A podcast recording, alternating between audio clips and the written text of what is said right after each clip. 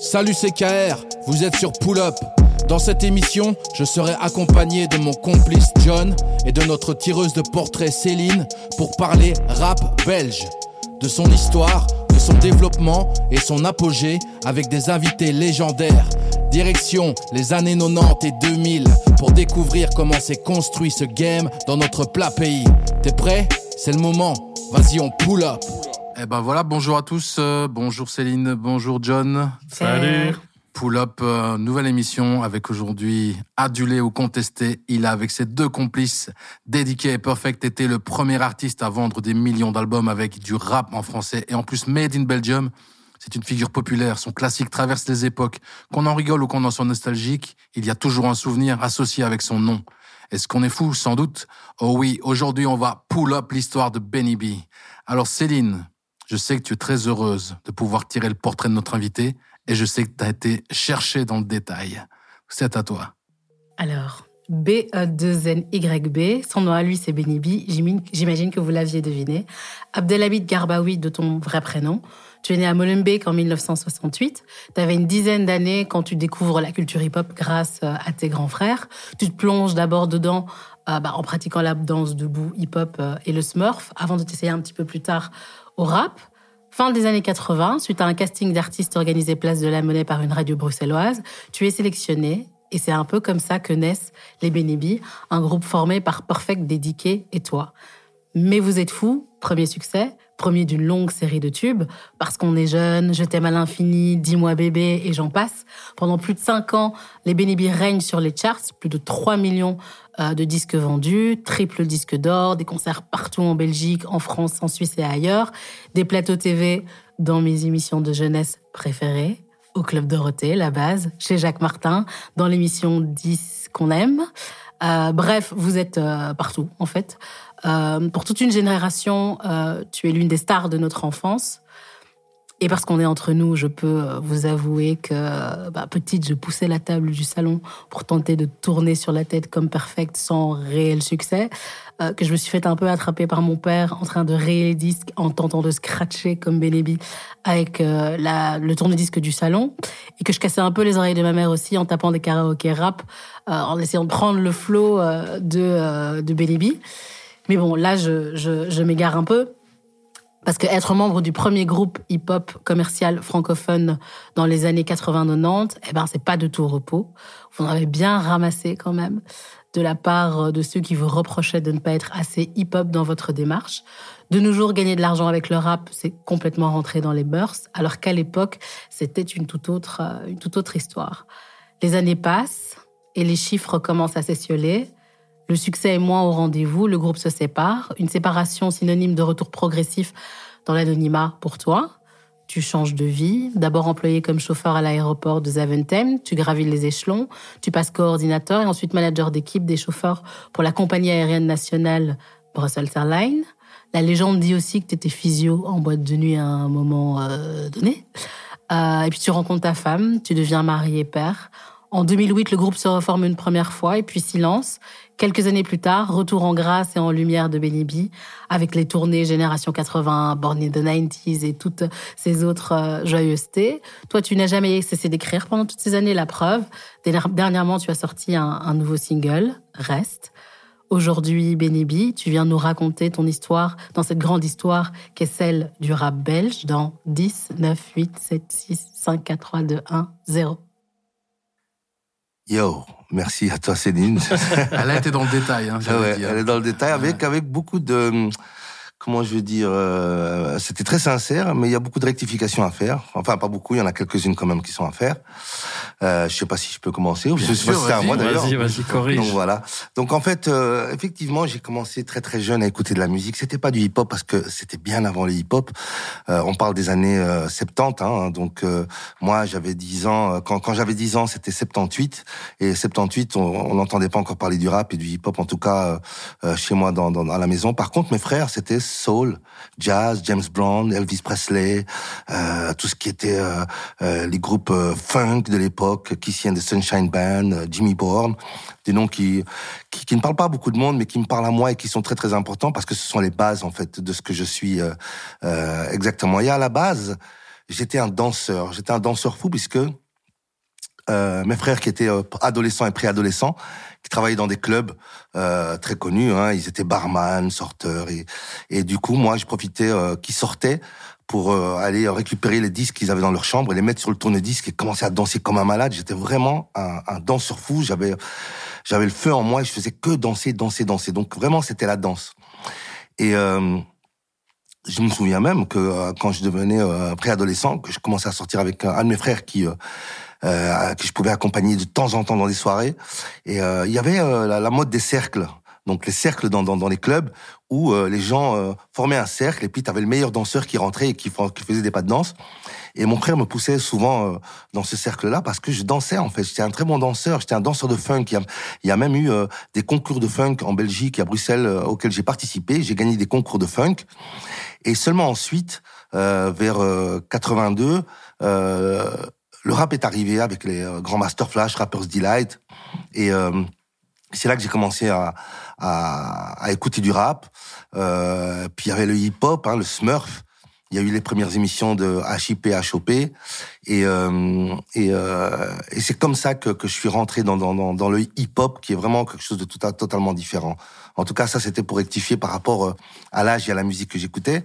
Ensuite, il faut savoir que euh, c'est pas Perfect qui scratchait. Ouais. C'était dédiqué. Ouais, ouais, c'est dédiqué qui scratchait et pas moi. Et alors celui qui tournait sur la tête, c'était aussi dédiqué. dédiqué Donc pour rendre à César ce qui appartient à César, dédiqué était effectivement le DJ et le breaker fou de, de, de, de, de la team. Ensuite, pour ce qui est du casting, euh, faut savoir que moi j'ai commencé à rapper euh, donc en 84. Euh, mes premiers textes, hein, c'est les premières ébauches. Ouais. J'ai commencé à, à, à m'améliorer euh, en 86, 87. Et à cette époque-là, il n'y avait pas beaucoup de rappeurs. Il y en avait que deux. Moi, j'en mmh. connaissais qu'un seul qui m'accompagnait euh, dans le centre-ville. On rentrait dans les cafés pour demander des micros, pour pouvoir dédiquer, utiliser les platines et nous utiliser les micros. C'était Sally du fameux groupe BRC, BRC ouais. des Fidji, que je salue et qui c'est c'est voilà c'est lui le seul euh, pour moi, euh, je veux dire, binôme avec qui j'étais euh, quand, quand on rappait. Et ça, c'est vers voilà. quelle année? Ça, c'était en 87, 86, 87, 88. Okay. Et, euh, et déjà, à, à, à cette époque-là, donc, euh, je me faisais appeler Benny B. Donc, Benny B, en fait, faut savoir que c'est mon nom d'artiste. C'est pas un nom de groupe parce que après les gens, euh, j'essaie de faire vite hein, parce ouais, que sinon ça peut durer. Benny B, vu, voilà, euh... ça, ça, ça peut durer, euh, ça peut durer des, des heures. Donc j'essaie un peu de. Peut-être qu'on peut justement ouais. prendre le temps ah, euh, de revoir un peu tout ça, okay, de revoir du début parce que euh, donc tu dis, t'as commencé à écouter du rap, ça paraît ça. Maintenant on va sur Spotify et on écoute du rap. Mais à l'époque, euh, comment le rap arrive jusqu'à jusqu tes oreilles Bah oui, parce que tu dis à partir de 82, 83, c'est ça tu... Voilà, donc en fait on écoute. C'est la radio, c'est quoi? Alors c'est c'est c'est euh, quelques radios, mais vraiment euh, euh, limite. Mais quand je dis qu'on écoute du rap, ce sont les morceaux qui qui, qui arrivaient en Belgique. Donc ouais. c'est comme je disais, comme j'ai répété tout à l'heure, Rappers Delight, Grand Master Flash. Euh, et ça commençait à évoluer tout doucement et on écoutait un son ou deux sons dans la journée si on avait de la chance. Et, euh, et puis il y a eu euh, Freeze avec AIAOU.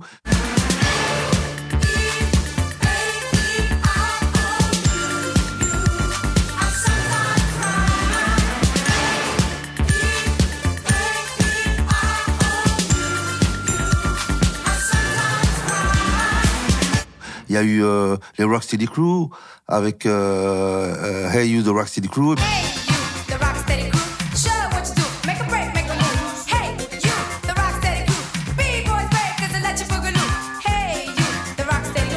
Voilà, il y avait Blondie qui était avec euh, Fafa Freddy, c'était un, un, de mes morceaux préférés.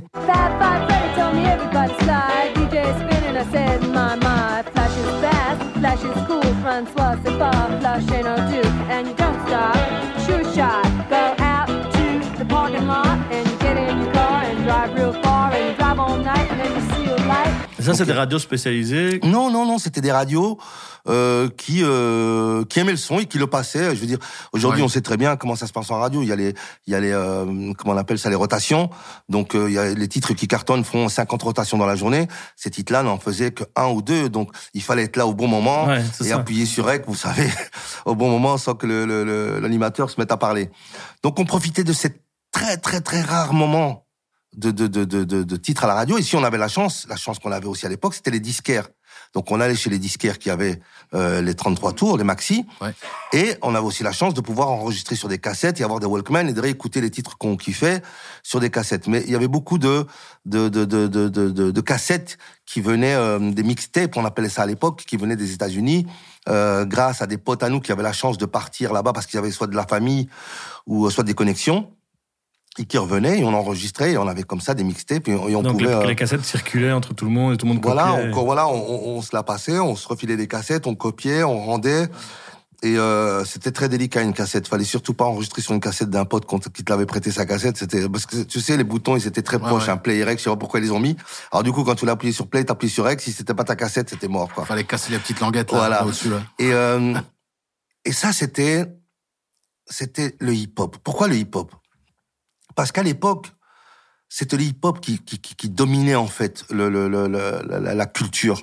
Parce que il y, avait rien qui était en avant. Le rap n'était pas plus mis, en avant que, la danse. La danse n'était pas mis, enfin en tout cas la danse à la base, elle était mise en avant puisqu'il y avait que ça. Quand le rap est arrivé, il s'est introduit dans tout ce qui était graphe, parce qu'il y avait aussi le graphe, les tags.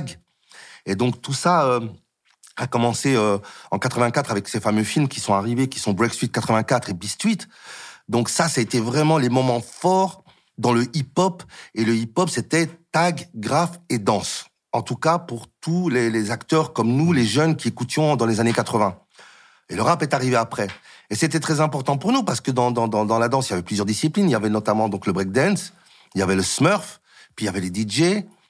Et euh, personne n'était plus haut que l'autre parce qu'on était tous essentiels en fait. On était tous importants l'un à l'autre. Le DJ était important puisque c'était grâce à lui qu'on écoutait la musique et qu'on pouvait danser. Quand il y avait des battles, si euh, si euh, dans, dans le groupe, si dans notre bande, on n'avait pas un breaker, un danseur, un smurfer, donc c'est un peu comme le MMA, il fallait un peu toutes les disciplines dans, dans un dans un clan pour pouvoir pouvoir faire des battles. Euh, parce que les battles aussi, c'était très important à l'époque. Ça permettait à un groupe de se faire connaître dans l'underground et d'avoir sa position aussi au niveau euh, social dans la musique et dans, le, dans les classements un peu... Euh, c'est marrant parce que je, je, je, vous en parle et en même temps je me rends compte de, de l'importance que ça avait. Euh, parce que à cette époque-là, sans la télévision, sans Internet, sans rien, on avait nos, nos, nos propres euh, entre guillemets idoles. J'avais mes danseurs préférés. Euh, pour donner des exemples, en Belgique, il y avait un danseur solo, il y avait Azafi, il y avait Kibir, il y avait les Magical Band. Magical Band. Il y a eu ce fameux battle euh, pour moi que j'appelle le battle du siècle, qui était euh, ce battle qui a eu lieu à la basilique de Kuckelberg, où euh, Azafi, qui était normalement un concurrent à Kibir, qui était deux, deux, deux pas deux ennemis, mais deux, deux, deux, deux euh, comment je vais dire, euh, concurrents. deux concurrents, ils se sont unis pour combattre, enfin en battle, Mhm. les Magical Band. C'était comme un film, je veux dire, il fallait être là pour comprendre. La danse était différente. En Mais plus, justement, ça se passait comment ce combat-là? C'était annoncé? Il y avait, il y avait du public Oui, ou- c'était de que- bouche à oreille. Ouais, donc il y a ça. eu du Ouais. public, il y a eu ce fameux. Alors pour ce battle, personne, tous ceux qui, qui, vont- qui, qui étaient là, ils vont s'en rappeler. C'était un battle où euh, donc à la basilique du Kuckelberg. Pourquoi la basilique du Kuckelberg Parce que quand on arrive sur la coupole de la basilique du Kuckelberg, il y a des pierres bleues. C'était euh, la matière préférée des breakers pour pouvoir danser, smurfer. Enfin, euh, il y en a qui apportaient des cartons, il y en a qui allaient même au sol, quoi, dédiqués, ils breakaient au sol, tournaient sur la tête. C'est pour ça que la plus de cheveux. euh, des 10, tu m'entends. Et donc euh, voilà, mais c'était les pots de pêche, alors ça glissait, c'était là, euh, et c'était notre endroit, voilà. Et c'était devenu l'endroit un peu euh, l'endroit fétiche pour, pour aller danser, pour aller voir les, les, nou- les nouveaux pas, les nouvelles chorégraphies. Et en même temps, donc quand il y avait les breakers, donc du coup, les danseurs debout venaient et se mettaient sur le côté, et puis chacun prenait sa place. Il y avait les danseurs debout, les danseurs au sol. Et un jour, il y a ce fameux battle qui est décidé, euh, qui, se décide. de- il aura lieu là, à la basilique de Kuckelberg, puisque justement, c'est devenu un endroit mythique où tout le monde se voit, et surtout en été, avec des barbecues et tout. Donc, euh, de bouche à oreille, tous les danseurs de tous les quartiers, Scarbeck, Ever, Molenbeek, Kuckelberg, Berkem, Gansour, tout le monde est au courant et tout le monde veut voir ce battle. Ce battle qui est quand même quelque chose d'incroyable puisque justement deux concurrents se mettent ensemble pour faire un battle contre les fameux Magical Band qui quand même, je veux dire, euh, voilà, on retrouve dans des clips. Euh, oui, voilà, c'est quand même, c'est quand même les les les les les, top, quoi. Les, les, les, les, comment je vais te dire, moi, c'est les Renois qu'on connaît de l'époque. Et ça faisait un peu state. En plus, il y en a parmi eux qui étaient partis au state. Il y a Spunky, il y a, il y a Valère, il y a, il y a Swift, mhm. il y a Pepper son âme, Swift. Et, euh, et, et, voilà, il y en a, il y en a d'autres, pour ceux que j'ai pas cités. Donc il y avait un peu ce rêve américain, on se reflétait un peu entre ces gens qui partaient, qui voyageaient, qui revenaient, ces grands danseurs, et nous on était, moi j'étais gamin, euh, même s'il n'y avait pas une grande différence d'âge, c'était des exemples. Je dis, ah, ça danse quoi. Je, donc c'était vraiment mis en avant. Et quand le battle, euh, le, jour du battle, euh, évidemment il y a des gens, parce que c'est c'est public. Les gens pensent qu'il y a une émeute, il y a une bagarre. La police est avertie il y a des, des fourgons de, flics qui arrivent. Mais c'était un truc de fou, quoi. Nous-mêmes, on savait, on était étonnés, on savait pas pourquoi. Donc, ils arrivent dans tous les sens. Et avec les gyrophares et tout ça, avec, euh, et là, du coup, tout le monde se met à courir, à courir. mais toi, quand tu pars de la base, je dis que ça descend. Donc, ça traversait le, le, le, le, parc. Mais moi, je me suis mis à courir. Ça montait dans les trams, ça partait du côté de Simonis pour repartir en ville. Tout le monde s'est dispersé. Et finalement, le, le, le, le ce battle-là n'a pas, je pense, alors si ma mémoire est bonne, je pense qu'il avait commencé, mais on n'est pas arrivé à la fin. Mais voilà, tu vois, ce genre de. je vois le bail, ça ressemble clairement à la scène dans Beat Street, euh, dans la, le battle du métro. C'était exactement ça. Euh, tu sais, moi, j'arrête pas de dire à mon fils, euh, fils, si tu si tu, tu peux pas te rendre compte comme Bruxelles, c'était les States avant. Ouais. Je sais pas si les gens se rendent compte, on avait un viaduc qui partait de la basilique jusqu'en ville. On avait un viaduc. Comme le FDR. Comme, comme, voilà, comme, comme, comme New York, quoi. Donc, on était en train de marcher en bas, et t'avais un viaduc avec les voitures qui roulaient au-dessus, et nous, on marchait en dessous. Et c'était les États-Unis. Les magasins, on, avait toutes les paires de baskets. Je sais pas si vous avez, il y a une vidéo euh, euh, qui est sur YouTube où on nous voit, nous, dans les années 90, rentrer dans un Foot Locker, si je peux citer le, le, nom du magasin. Et rien que le, mur de basket, aujourd'hui... Avec les pumps. Même pas les pumps, toutes les paires de baskets. Il y a pour des millions là-dedans. Donc nous, on était là, et derrière nous, il y avait des paires de baskets qui allaient devenir des, des, des mythiques. Voilà, qui allaient devenir mythiques. Et quand je regarde cette vidéo, je dis, suis dû acheter en fait tout le mur, j'aurais dû le garder tellement c'est incroyable. Et c'est là aussi qu'on voit, en tout cas pour moi, un amoureux des sneakers, mais de, des années 90. Euh, c'est là où on voit la, la, la, beauté, la création des, choses. Et donc, euh, à cette époque-là, l'importance euh, du hip-hop, c'était que rien n'était au-dessus de l'autre. Toutes les, toutes, tout, les, euh, toutes les, euh, comment je vais te toutes les disciplines marchaient ensemble. Toutes les disciplines étaient au même niveau, elles marchaient ensemble et c'était l'unification, c'était l'unité, c'était Africa Mbata, c'était la Zulu Nation, c'était Peace, Unity, Love and Heavy Fun.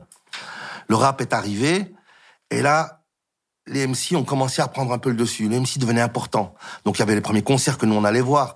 Il y avait euh, aussi incroyable que ça puisse l'être. Euh, sur le boulevard Léopold II qui allait vers la ville, euh, au niveau de l'Isère, il y avait une espèce de maison de maître et euh, ça, s'appelait le Beau Bruxelles. Et dans cette maison de maître, je vais voir un de mes premiers concerts, Spooniji. J'étais là, t'étais là? Non, j'étais pas là, mais j'ai vu la vidéo justement ah, de, Cargo tu de vois, Voilà, tu vois, et on te voit justement, t'es là avec euh, avec Fourmi, avec Fourmi, tout le monde est là. Il y a Deddy, il y a Sheik, il y a tout le monde est là. et vous êtes sapés comme des, comme des, des Américains. Spooniji à côté, il est mal habillé. Eh ben, alors, ce qui est incroyable, c'est que on pensait, mais en fait, on s'est rendu compte. On voit Spooniji arriver alors que nous, on se tue à voir des bagues qui viennent des États-Unis, les dernières pompes, les derniers trucs, les jeans, les, les, casquettes, les bérets, les kangols. On voit Spooniji qui arrive en training. Training tranquille, il est là, jogging brun, je me souviendrai toujours en velours. Aujourd'hui, mon ami, je peux te dire, ce training-là, je l'achète direct. Il arrive, et le mec, il fait son show, et nous, on est là, et on s'enjaille, on s'enjaille, parce que parce que voilà, parce que c'est les hip-hop qu'on est tous réunis, que c'est la famille. Ensuite, il y a eu Africa Mbata qui est venu. Euh, euh, il est venu ici après la tournée, après qu'il soit venu euh, en France. Il est, il est arrivé aussi. Il est arrivé, oui. Il a fait un truc au comment ça s'appelait? Le euh, que je dise pas de bêtises. Il a fait un concert au euh, cette boîte flamande, le doc, pas le Dockside, le enfin un club, un club en Flandre, un gros club en Flandre. Et il était venu, on avait été le voir. Et euh, voilà. Et, donc du coup, c'était les concerts, les MC. Donc moi déjà, quand tu m'as vu dans cette vidéo avec Spooniji, euh, déjà là, t'as quel âge bah, bah, écoute, je pense que je devais avoir 17 euh, ans, je pense. 17 ans, tu vois comme un gamin. J'étais là, même quand je me suis vu, je me suis j'étais comme un gamin. Et c'est beau parce que voilà, parce qu'on était, en, on était en train de rêver, on était avec des trucs, et tu vois. Et d'où vous sortiez tout, tout ça, tout, tout, tout ce style, parce que c'est. des vidéos. Alors, il faut. Non, mais vous achetiez où ça? Ben, on a, alors justement, si on avait la chance d'avoir un pote qui allait, alors on avait la chance d'avoir un pote. Euh, que je salue, qui s'appelle Zenoun, qui est albanais, qui avait de la famille justement à New York, ah ouais. un peu comme les Italiens, tu vois. Voilà. Et il partait. Et il nous demandait, euh, tu vois, ou alors on allait chez lui, on lui disait, s'il te plaît, ramène-nous ça, ramène-nous ça, ramène-nous ça. Donc c'était des trucs qu'on regardait dans les dans les émissions euh, hip-hop ou dans les dans les dans les clips.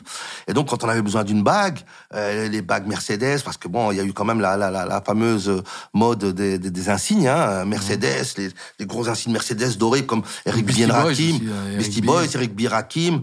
Euh, voilà, donc euh, il nous ramenait, il nous ramenait des t-shirts, il nous ramenait des, des, des, gold chains, il nous ramenait des chaînes, et, euh, et, et, donc on a eu la chance, grâce à ces gens-là, mais aussi avoir des magasins qui euh, commençaient à spécialiser là-dedans. Dans la galerie, galerie Agora, mm-hmm. c'était c'était un endroit où c'était devenu la la la, la l'endroit mythique pour trouver par exemple les ceintures, ces fameuses ceintures. Où on a voilà on a, on a nos blazes, les, les bagues euh, dans la galerie, euh, plein de trucs comme ça. Donc, Est-ce que vous bougiez à Paris là, genre à Ticarette et tout ça Non, on n'avait pas encore, euh, pas, en tout cas pas pour moi, parce qu'on n'avait pas les moyens. Moi, moi, je suis un gars de Molenbeek. Mm-hmm. Je suis un gars de Molenbeek qui, qui, qui, qui n'a jamais quitté Bruxelles. Jusque-là, pour moi, voilà, j'étais resté à Bruxelles. Il y a, y, a, y, a, y a pas autant de métro qu'aujourd'hui, il y a pas autant de trams, y a, y a, on n'a pas l'argent pour se prendre un train. Pour moi, on verse 7 à l'autre bout du monde. Je veux dire, on vient de rien quand je, quand je, je rigole pas quand on dit on vient du Jurassique.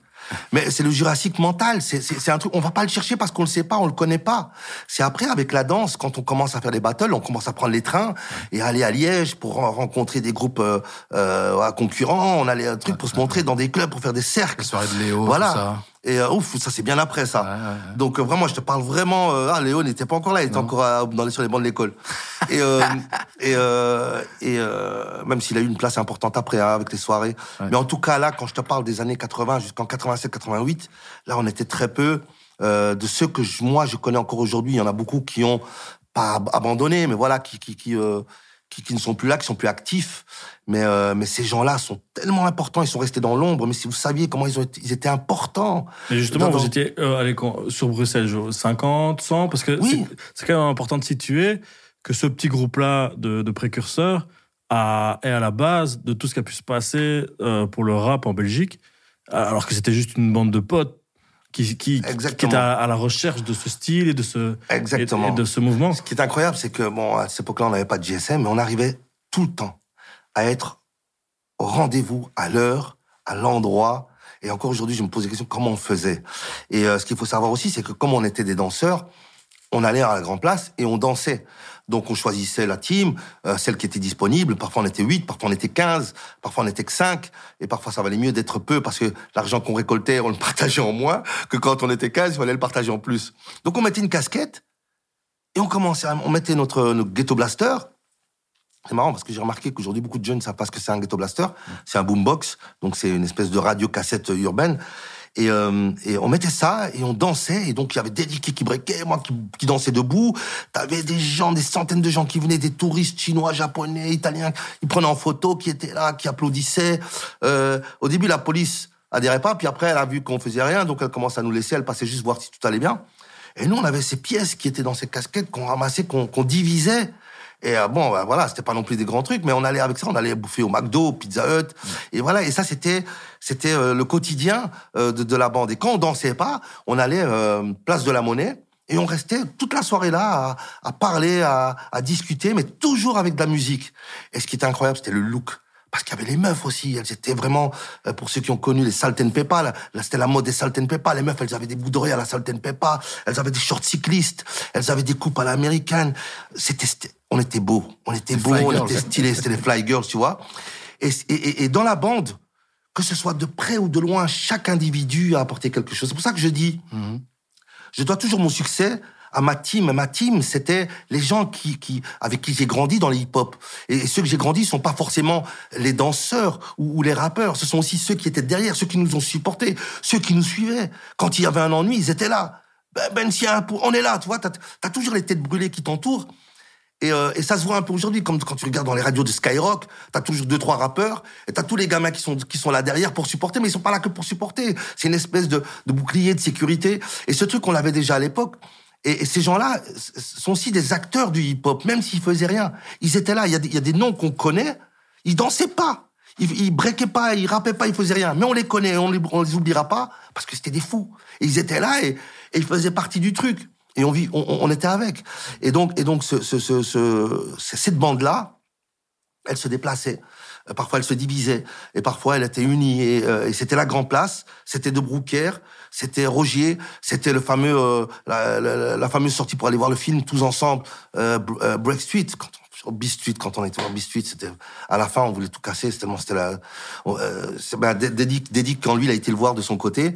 Il, il était avec toute, toute, toute, toute, toute, une bande, une partie de la bande, et eux, carrément, ils sont descendus, ils ont commencé à faire le battle, le même battle en bas, devant l'écran. Donc, c'était te dire comment c'était, euh, c'était exagéré. Et puis, dès qu'on voyait un truc, on l'imitait. Il y avait, il y avait les foulards de, de, de, de, d'ozone, hein, mmh. euh, Bougalou, avec euh, les trucs japonais, avec le rond, euh, qui était spécialement porté par Kibir, euh, gars que j'ai pas vu depuis euh, longtemps et qui, comme par hasard, je le croise hier, ça m'a fait bizarre de le voir. Ce mec-là, dès qu'il mettait son bandeau japonais avec son rond, ah, il fallait pas danser devant lui, c'était un tueur, il massacrait. et il y a eu plein de, comme ça, plein de danseurs. Malheureusement, certains qui n'étaient, euh, qui étaient un peu moins connus, ou qui sont, qui ont, qui ont, qui ont pas eu la chance d'être plus connus, mais qui à l'époque, c'était des stars. C'était des stars. On, on, citait leur nom, on, on, le, on, le, voyait comme une star. Il n'y avait pas d'autographe, il n'y avait pas de photo, il n'y avait rien. C'était juste, c'était comme ça. Ça, c'était le hip-hop. Ça, c'était vraiment la base. Et c'est ce qui fait toute la différence de ce qui s'est passé par la suite. Et puis le rap est arrivé. Le rap est arrivé. Ouais, comment t'es venu, toi, de la danse à passer à l'écriture du rap? Alors justement, c'est comment Alors le, le, le, le truc qu'il y a, c'est que euh, donc tu es dans la danse, tu danses, tu danses, et puis tu, tu aimes les sons, et puis tu te mets à, à rapper les sons, tu phonétiquement, puisque tu parles pas anglais. Alors tu mm -hmm. commences à I wanna rock my name, I'm take get down, et puis quand tu écris, c'est et tu dis, putain, je voudrais, j'aurais voulu que ce soit moi, tu vois, j'aurais voulu que ce soit moi qui écrit ce texte, j'aurais voulu que ce soit moi qui, qui, qui, euh, qui soit sur scène. Et moi, j'avais un truc, je vous jure, c'est vrai. Quand j'étais gamin, je rêvais, je, je m'endormais, mais je rêvais que j'étais dans des endroits euh, où il y avait du monde qui me regardait. Mmh. Je pourrais pas te dire exactement ce que je faisais, ce que je chantais, euh, parce que bon, il faut pas, faut pas, faut pas, pas exagérer non plus. À l'époque, on écoutait de la musique, de la chanson française, avant que le rap arrive. Et à l'époque, c'était quoi? C'était Patrick Francis Hernandez, Cabrel. Euh, Francis Cabrel, c'était après, mais ah, à cette époque-là, c'était quoi? C'était les Schultes, les, les, les, Patrick Hernandez, les, les Plastique Bertrand, les Claude François, les, tous ces artistes qu'on ah, ouais. voyait dans les années 70 sur une chaîne qui était RTL, qui était une des seules chaînes à passer avec euh, Jean-Luc Bertrand et, euh, et l'autre, je sais plus comment il s'appelle, euh, des clips.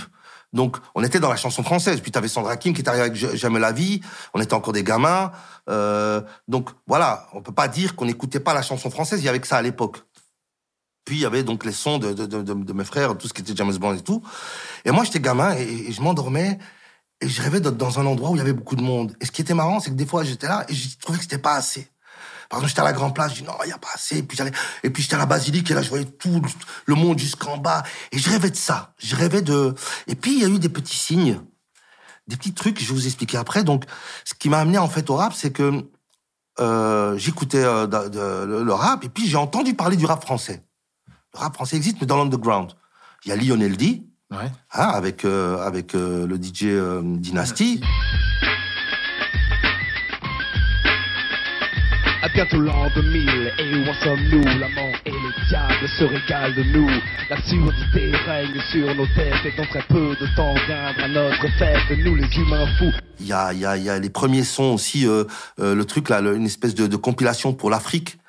Euh, avec euh, Easy, enfin tous les rappeurs. Et puis t'as eu ces, ces, ces comment il s'appelle ce groupe? Destroyman. Ouais, Destroyman, tu vois. Afrique, euh, dans le sud, la violence est la plus rude. Donc tu vois, t'écoutes ça, tu dis waouh, tu dis le rap français existe. Tu dis, je peux le faire aussi, tu vois. Et là, je me dis, je vais commencer à écrire. Et j'écris mon premier texte. Et euh, je suis chez moi, dans ma chambre. Le lendemain, j'ai école. Alors ça aussi, c'est fou parce que je pourrais pour vous parler de musique, mais j'ai envie de vous parler aussi du cadre. Euh, on était une grande famille, six garçons, trois filles. Donc euh, on pouvait pas louer d'appartement. On, on louait que des maisons. Et à l'époque, il n'y avait pas de chauffage central. Donc je vois ma chambre. Ah mon Dieu, qu'est-ce que j'aimerais retourner dans cette chambre. C'était le, le, le, dans les greniers, tu vois. Donc, t'avais, c'était des maisons à étage, hein, les maisons belges, les maisons bruxelloises. Et moi, j'avais ma chambre, j'avais tout, tout le grenier, j'étais content. Mais qu'est-ce qui faisait froid? Ah, Je devais avoir 18 couvertures. Et tu sais, les couvertures des années 80, c'est pas des couvertures de jeu, c'est pas des édredons. C'est des trucs qui piquent, mais c'est pas grave, ça chauffait. Et alors, j'avais euh, mon, euh, mon collant d'Amar, j'avais mon training et j'avais mon pyjama. Tu vois C'est un truc. C'est ça la vie, c'était ça les années 80. Et je suis dans cette chambre et je me mets à écrire. Et je m'arrête pas. Je m'arrête pas, il est 11h jusqu'à 6, 7h du matin. T'avais une prod? Tu vas rigoler, quelle prod de quoi? Il n'y a pas de PC, Ouais, rien. donc, comment tu- comment tu- Il n'y a rien, j'ai mon, j'ai mon radio cassette et je mets la musique. Et cette époque-là. sur, ouais, sur la musique. Oui, sur le, le- le Ouais. truc qui tourne, mais il n'y a pas d'instrumental non plus. Je, je, truc, à cette époque-là, c'était Big Daddy Kane, c'était Eric Birakim, j'ai tourné, tu vois, doucement, pour pas que mes, mes parents entendent. Et je suis en train d'écrire. Alors, ce qui est marrant, c'est que je me suis rendu compte plus tard, parce que j'ai toujours mes textes, j'ai toujours mes feuilles. J'ai la feuille sur laquelle j'ai écrit en 87. Tu t'en rappelles, les La feuille quadrillée. Et, et Le premier texte. Tu t'en bah, rappelles Le premier texte, c'est bien simple, c'est Vous êtes fou. Mais Vous êtes fou n'existait pas. Ah, d'accord. Et ce qui est incroyable, c'est que tout le monde, aujourd'hui, c'est B-E-2-N-Y-B, mais j'avais, le texte ne, ne- ne- ne commençait pas pas. par là. Il commençait par merde, par le deuxième couplet. Donc je commençais par merde quand je vois dans la rue tous ces jeunes qui, qui restent là, ne rien foutre, sans refrain, sans rien, jusqu'à la fin. Donc j'ai mon texte. Bah, ok. Ah, tu fais écouter aux potes, tu fais truc. Tu vas chez euh, truc, tu mets sur le. Je vais chez Deddy. Deddy, euh, il mixe chez lui. Je lui fais écouter mon rap. Il me dit ouais, viens, viens, viens à la maison. Euh, viens, on va, on va, on va enregistrer. Et Deddy, il rentrait chez lui. C'était des heures de set. Il s'arrêtait pas. Et il était là. Et, et- déjà, à cette époque-là, il jouait donc avec les capitaines Flamme, mais vous êtes fous, euh, les, les Goldorak, les ci, les ça. Et à un moment, on prend un instrumental de, je crois que c'était- Stasonic ou un truc comme ça. Tom, tom, tom, tom, tom, tom. Et je rappe dessus. Je rappe dessus, j'ai le truc, il met un peu de reverb, j'ai le micro, et je pose pour la première fois le texte, hein, pas vous êtes fous, le texte de euh, Benny B, B-E-2-N-Y-B. J'ai toujours la cassette. Je l'ai toujours, c'est incroyable. Donc euh, ça, c'était la première fois. Ensuite, on s'est dit, bah tiens, tant qu'à faire, on va à la Grand Place, on va rapper en même temps qu'on break. Donc je commençais à rapper. Mais c'était pas assez. Rapper comme ça, il fallait que j'aille tester un micro, que j'aille dans les soirées. C'est comme ça que, en- avec Sally, qui commençait aussi lui à écrire de son côté, on disait, bah, on va aller dans les soirées, on va aller, euh, on va rapper. Et euh, il y avait une radio qui était à l'époque la radio SIS, hein, avant Top FM, euh, qui est devenue Top FM dans les années 90, je pense, que je, si je me trompe pas. On connaissait bien Michel Brunelli, qui était le directeur de la radio. Il faisait des soirées et on demandait aux soirées si on pouvait. Et donc, comme ça, on a commencé à faire des soirées où on venait, où on rappait en même temps. Donc, on commençait vraiment à devenir des rappeurs. Moi, euh, bon, j'étais toujours danseur parce que euh, ça, c'était ma base, c'était mon influence. Et donc, j'ai commencé à écrire mes premiers textes. Euh, donc, qui est, qui est, vous êtes fous. Ensuite, 87, ça alors. c'est 87. 88, je me dis, on va pas s'arrêter là. J'ai écrit un truc, il faut que j'écrive, il faut que j'écrive autre chose. Et là, bon, évidemment, je suis fan de LL Cool J, I Need Love. Je me dis, Ouah, j'ai envie d'écrire un texte comme ça. Et moi, j'étais un lover quand j'étais gamin. Je tombais amoureux de tout le monde et hop, euh, des, des meufs. et sur quoi j'écris euh, Alors, beaucoup de gens ont cru que j'avais écrit Dis-moi bébé sur I Need Love de LL Cool J. Mais en fait, je l'ai écrit sur l'instrumental de Un truc de Bismarcky ou... non, non, non, non. Alors, rien à voir. Rien à voir. Alors, je l'avais écrit, mais je l'ai terminé sur le titre de euh, ce qui. Euh, un truc. Allez, merde, excusez-moi. Is a moving non-stop. Non, non, non, non, non. Euh, allez. C'est un truc de rap ou un truc de Keep on New Jack moving, don't stop now. Allez, comment il s'appelle ce groupe? Bah oui, je parle à des, je parle à des Ah, jeunes, si, c'est si, pas ouais. Attends, je vais vous le trouver. Excusez-moi pour les auditeurs Ouais, qui ouais, m'écoutent. ouais.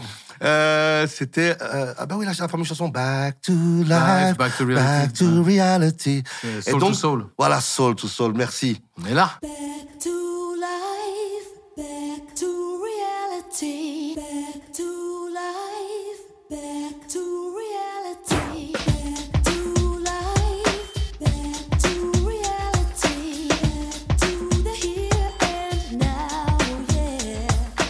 Et donc on a le, je sais pas si vous avez entendu l'instrumental. Ouais, je vois, mortel. Tu t'entends ce roulement, Ouais, cette batterie, ouais, ce rythme, toi. Et j'écris Dis-moi bébé. Enfin, je termine Dis-moi bébé là-dessus. Et, euh, et c'est là que je comprends que je peux, euh, on peut écrire sur n'importe quoi, sur n'importe quelle musique, et on peut euh, pas spécialement rester dans le hip-hop. Donc je commence à écrire, j'écris mes textes, j'écris ce, ce, ce texte-là. Et donc, on fait des soirées. Il y avait beaucoup de rappeurs à Bruxelles, de MC, vraiment, Alors, qui se mettaient à rapper. Sincèrement, et vraiment, ou alors ma mémoire me fait, dépo- me fait défaut, pour moi, le seul rappeur que je connaissais avec qui, euh, quand il y avait des soirées, d'ailleurs, il y a une preuve, c'est qu'il y a une soirée, que la soirée qu'on avait fait dans la, dans la, euh, à l'Amnésia, l'ancienne Louise Galerie, à l'époque, ça s'appelait l'Amnésia, et il y avait une soirée hip-hop, et les deux seuls qui sont arrivés, qui ont fait un show rap, parce qu'il y avait des, à l'époque, c'était que des concours de danse, et des, des, des, des battles de danse. Et les seuls, c'était Sally, avec Yo Fly Girl, son titre, et moi j'avais fait, euh, j'avais fait, qu'est-ce qu'on fait maintenant? Donc pas le refrain, le refrain n'existait pas. C'était le, le- le texte de qu'est-ce qu'on fait maintenant. Ah ouais. Alors Tout ça, on est avant, avant, euh, le avant casting, Benny B, avant tu vois Benny tout ce B, qui se avant passe, l'album. voilà, t'as vu tout ce qui se passe avant, parce que c'est marrant, parce Ouais. les gens ils ont dit ouais c'est un groupe monté, mais en fait ils savent rien. Il faut ça, savoir ça, un truc, ça, c'est c'est que intéressant parce que c'est bon. On va revenir euh, si c'est Ouais, cette histoire ouais. de casting. Alors c'est justement vrai le casting, parce que quand tu dis casting, le, le mot casting ça ça. Et tout ce que tu racontes là, en fait, euh, moi, m'éclaire sur déjà euh, le fait que tu écrit les chansons qui ont été Ah oui, avant. rappées Alors- par Benebi avant le casting. Tout ça, c'est très important. Alors justement, on parle beaucoup d'historiens du rap. Et moi, Mhm. ça m'a toujours fait rire. Et notamment, bon, je ne vais pas commencer à, à cracher sur des noms et citer des noms, mais voilà. La particularité dans le, dans, dans, dans, dans, dans, dans le hip-hop, c'est qu'il a toujours été écrit par des gens qui n'étaient pas acteurs du hip-hop. Ça a toujours été des gens qui étaient fans d'un groupe Mhm. ou qui sont sortis de l'école, qui ont aimé, qui ont écouté, qui ont lu. Ils sont arrivés, ils ont commencé à écrire. On m'a dit, ouais, il écrit bien. Ouais, comment il sait tout ça? Ah, il est- Non, en fait, il n'a pas été dans le hip-hop. Le gars, il n'était pas là, on l'a jamais vu nulle part. Je te donne un exemple. Voilà, Olivier Cachin. Fan de NTM, il a écrit que sur NTM, il était et du coup pour lui c'était NTM, NTM, NTM, et ça c'était le rap et ça c'était le hip hop et ça ça et du coup on casse du sucre sur Benny B parce qu'on sait pas d'où il vient que moi j'ai laissé Même faire, maintenant, encore, encore maintenant. Mais non plus, parce qu'ils sont tous assagis et qu'ils ont compris trop tard ce que moi j'avais compris euh, en 89. Quand tu es historien du hip-hop, qu'est-ce que tu fais? Tu regardes le gars d'où il vient. Tu dis un nom comme Benny B, c'est anglophone. Le gars, il peut pas être arrivé après les années 90 s'il utilise un nom anglophone. Tous les noms anglophones Grave. arrivent dans les années 80. Parce que c'est lié au graffiti aussi. Sur la pochette, il y a marqué Benny B featuring dédié. Il n'y a pas marqué les Benny B, il y a marqué Benny B featuring dédié. Or, dans tous les groupes de rap des années 80, c'était featuring. C'était Eric Bien Rakim, euh, LL Cool J Bobcat, c'était euh, euh, euh, truc euh, Fresh Prince, Jazzy Jeff and the Fresh, Prince, tu vois. Et donc ici, le truc c'était Benny B featuring Dediké. Pourquoi featuring? Parce que euh, était censé être invité euh, dans l'album, puisqu'il il était un peu le DJ de tout le monde et qu'il travaillait avec BRC. ouais. Mais ça restait Benny B. Donc, deuxième point. Troisième point, quand tu regardes la pochette, on est aujourd'hui, pour tous les fans de sneakers, la seule référence d'artistes mettant en avant la sneakers, les flights, les, euh, les- les Air Jordan, les trucs. Aujourd'hui. Et pour finir, et ça c'est un point qui est très très important, et celui-là je le garde toujours, c'est ma botte secrète. Quand tu écoutes, qu'est-ce qu'on fait maintenant? Qu'est-ce que tu entends? Vous êtes tous Le hip-hop ici. La- tu parles quoi de la référence de. Qu'est-ce que tu entends donc Qu'est-ce qu'on fait maintenant? Du rap. Ça a été le piège, ça a été le truc que seulement les gens ont fait. J'ai toujours dit, vous avez écouté seulement la musique Ouais. et vous avez balayé d'un revers les paroles et les textes. Quand tu écoutes, qu'est-ce qu'on fait maintenant? C'est un artiste qui un jour sort un son qui cartonne. Il s'appelle Rob Bass. I wanna rock right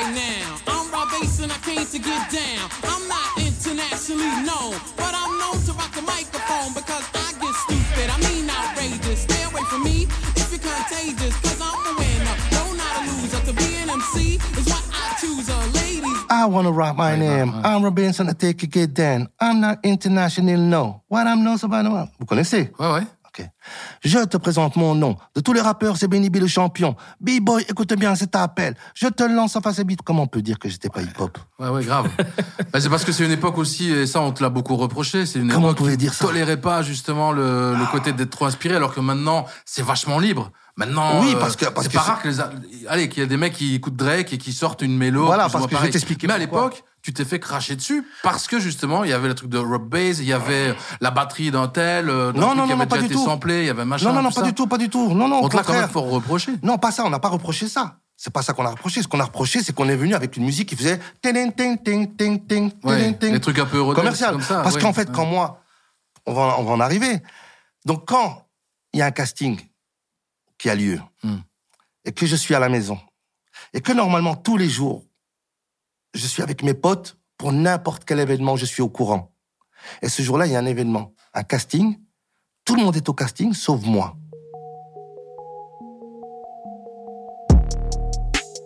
Pull up. Pull up. Tout le monde est au casting, sauf moi. Je suis à la maison. Molenbeek, quartier maritime. C'est ce que j'allais dire. Contextualiser un maximum cette histoire de casting. Alors, non seulement le casting, mais tu verras euh, je vais souvent citer Molenbeek. Je vais vous dire pourquoi après, parce qu'il y a quand même euh, un truc qui est assez marrant.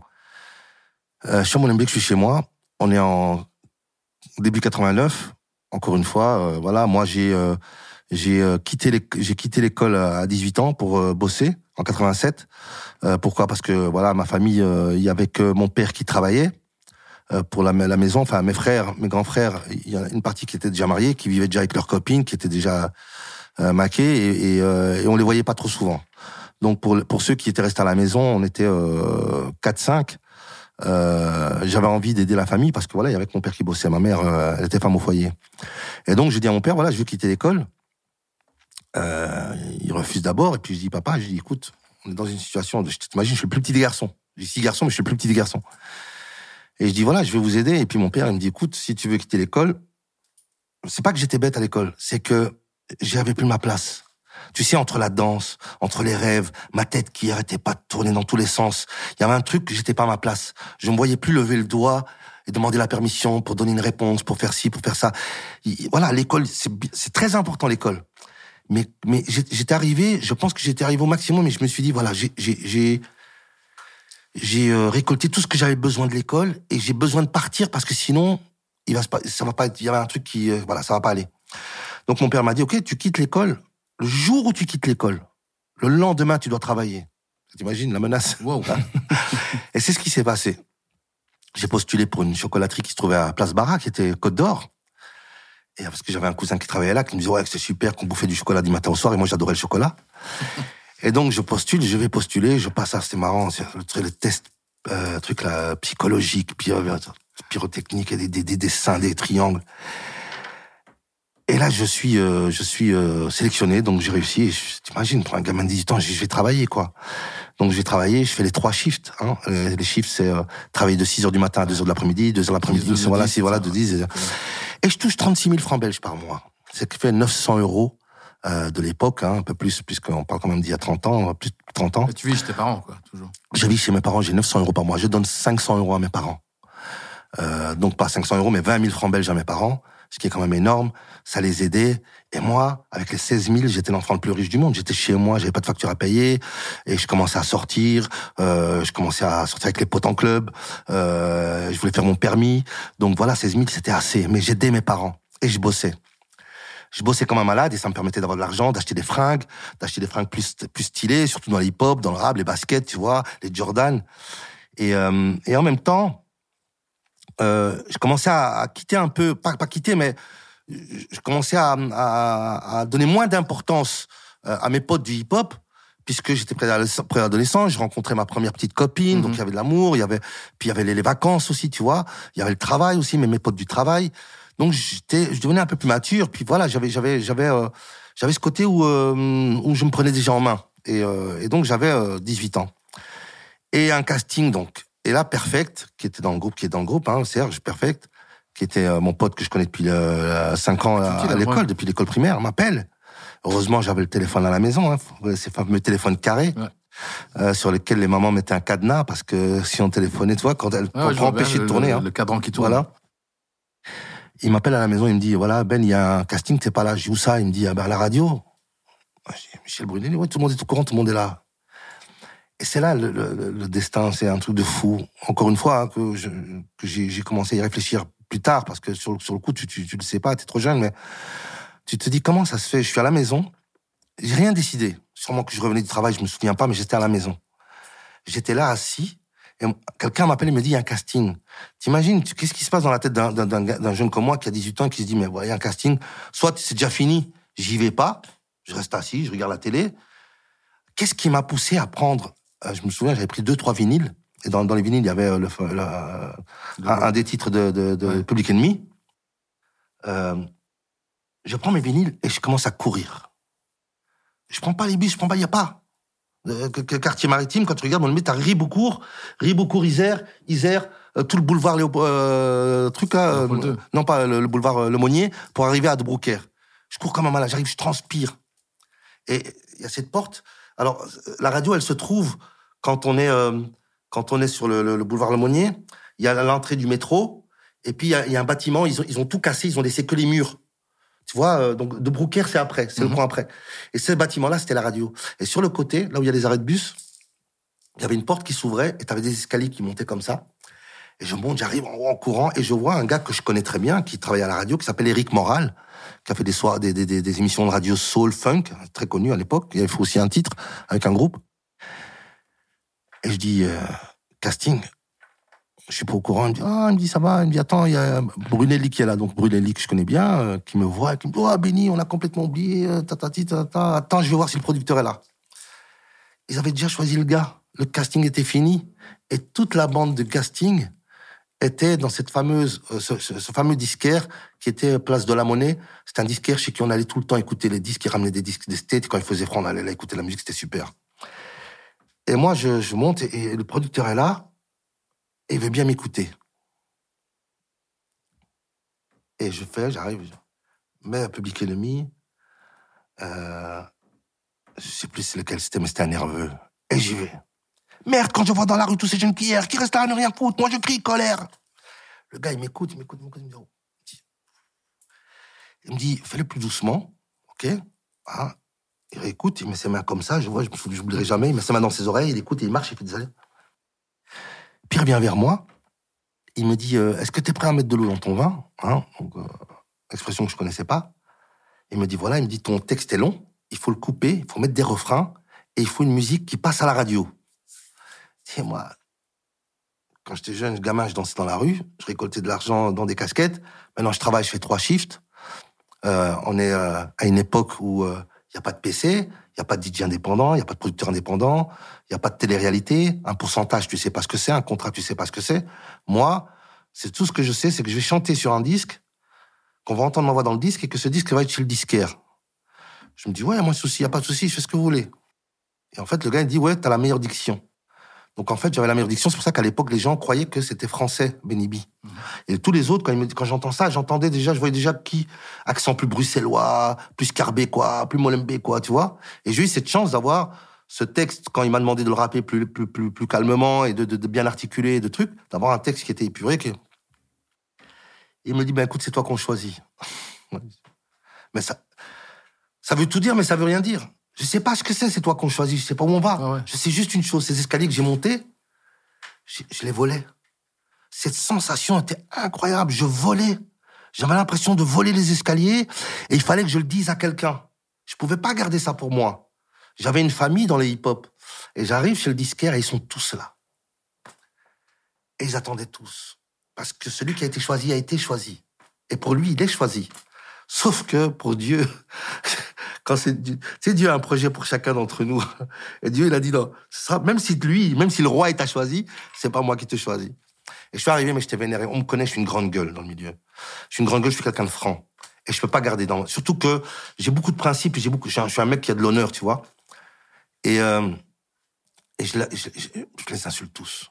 Je leur dis vous êtes tous des pourris, vous êtes, vous m'avez, vous m'avez trahi, vous avez fait un truc. On est tous les jours à la place de la monnaie. On sait tous les jours où on est, on sait tous les jours qu'est-ce qu'on fait. Et là, je suis le seul à le pas savoir.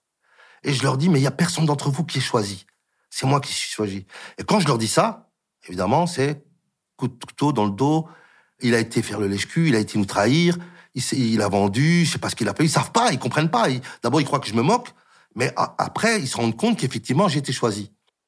Et je suis devenu la bête noire à abattre de Bruxelles, alors que j'étais le, le gars de Bruxelles, tu vois. Alors que c'était le karma, quoi. Donc Ouais, on ouais. te dit pas qu'il y a ce rendez-vous. Non, on me dit pas. T'arrives. Voilà. J'ai commencé à, à mettre sur le dos de certaines personnes. Aujourd'hui, je retire parce que voilà, j'ai, je me dis que que, que, que, que, le temps est passé, que que voilà, j'ai eu trop de belles choses, que que j'ai pas envie de voilà, je je je je, je mets plus de nom sur personne. Je dis juste que voilà que on était une unité, que cette unité elle s'est cassée ce jour-là, que je voilà, euh, il n'y a pas de défini, il n'y a pas d'explication, personne n'arrive à me dire. Un tel dit ouais c'est lui, un tel dit c'est lui, un tel dit c'est lui. Je dis les gars on n'a pas de portable, on se connaît. Mhm. Je dis pourquoi Perfect si Perfect m'avait pas appelé, si j'étais resté dans mon salon, j'avais dit bon non écoute j'y vais pas. On en serait où là? Donc voilà les choses sont faites comme elles sont. Dieu a voulu que les choses soient ainsi, ça s'est passé ainsi. Euh, je suis rentré en studio. Euh, Déliqué est venu faire. Comment ça se passe ça quand tu rentres en studio justement parce que ce qui t'apporte euh, en te disant bah il faut que tu coupes dans ton texte et qui t'apporte une structure, il va te dire voilà il faut faire un refrain là, ce Alors ce qui est marrant, ouais. C'est ça que tu Ouais, ouais. apprends aussi, euh, t'apprends le que- métier en fait. Ben, j'apprends rien du tout. Moi, j'arrive, en fait, et j'aurais dû, parce que ça, c'était une grosse erreur de ma part. Mais il faut, faut savoir aussi que je viens d'une époque où c'était pas comme aujourd'hui. Aujourd'hui, tu fais un single en deux heures. Vous êtes fou été fait en plusieurs mois. Et euh, pas dans les mêmes conditions. Donc moi, j'arrive, je suis d'abord dans les studios, on commence dans les studios de, de, de, de, de la radio. Là, je fais euh, T'avais déjà été dans, dans un studio avant ça? Jamais. Ouais, c'est ça, c'est la grande découverte. Ouais, j'arrive, moi, je vais dans un studio, et c'était le studio où on faisait des jingles de la radio. Donc, t'as le gars qui est là, tête de rocker, je le vois là, avec des cheveux lisses, rien à voir avec mon milieu, mais un gars adorable, talentueux, il s'appelle Richard euh, Q, Richard Cuissens.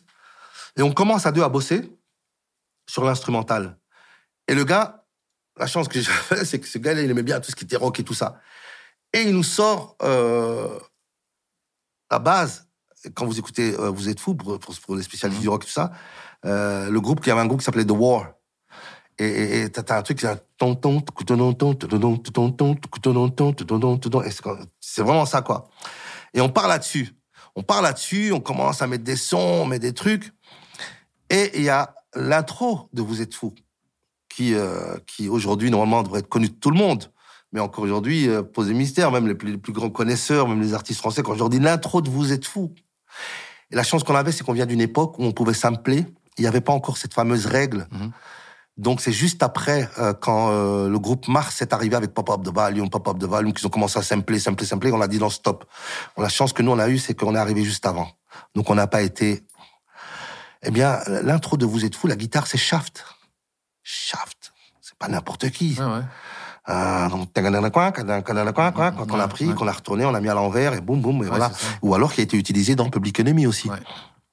Donc, euh, on a pris cette intro-là, on a mis la, la base de War. Et puis, le producteur est arrivé, il trouvait que le truc était pas encore assez radio, et il fait venir un Italien qui s'appelle Vito, qui est talentueux, qui joue des instruments, et qui vient avec sa touche euh, house, techno et piano. Tu vois? Et donc, euh, il met, il rajoute ses touches. Et moi, je suis toujours en studio.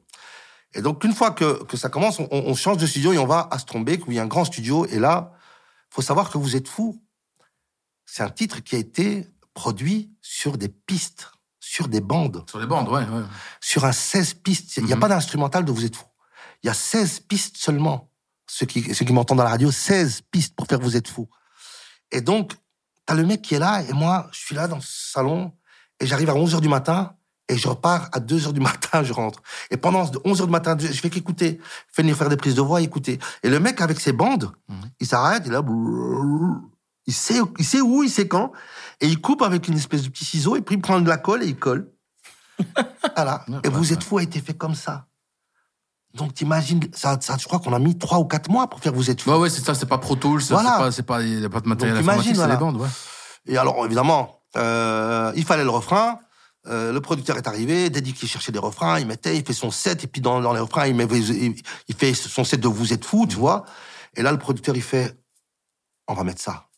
On regarde, on dit, putain, vous êtes fou, euh, et on va mettre ça. C'est la voix de Riel dans Octarus, non? C'est pas ça? C'est Euh, pas la voix de Riel, ça le, La voix de fou la, la voix de Rigel, c'est dans euh, Do You Speak Martien. Do You mais- Vous êtes fou, il vient d'où alors? Vous êtes fou, il vient de Capitaine Flamme. Ah ouais? Ouais, quand il est, ils l'ont mis dans le cachot et qu'ils arrivent et qu'ils disent suivez-nous, euh, capitaine. Euh, puis il fait mais vous êtes fou, il dit, suivez-nous, vous êtes mort. Donc il y a, et en fait Dédiqué, la chance qu'on avait, c'est que Dédiqué c'était un fan euh, de, de dessins animés et il avait des disques d'enfants chez lui à la maison. hein, Mhm. tu vois, on avait les disques Ouais, ouais. d'enfants qu'on écoutait et donc il avait des disques de, de Capitaine Flamme et il, il jouait avec ça. Et donc euh, quand il a joué ça, le producteur a dit je veux vous êtes fou. On a mis vous, vous êtes fou. Évidemment, il fallait trouver aussi le sens euh, par rapport au truc et le truc c'était que effectivement quand moi je disais à mes parents quand je disais un truc j'allais faire de la musique la seule chose qu'on me disait on me dit ouais toi t'es fou tu rêves va travailler va à l'école donc c'était un peu dans ce sens là qu'on l'avait mis même Ah ouais. si ça appartenait tu vois Puis tu te définis toi aussi comme le rappeur fou.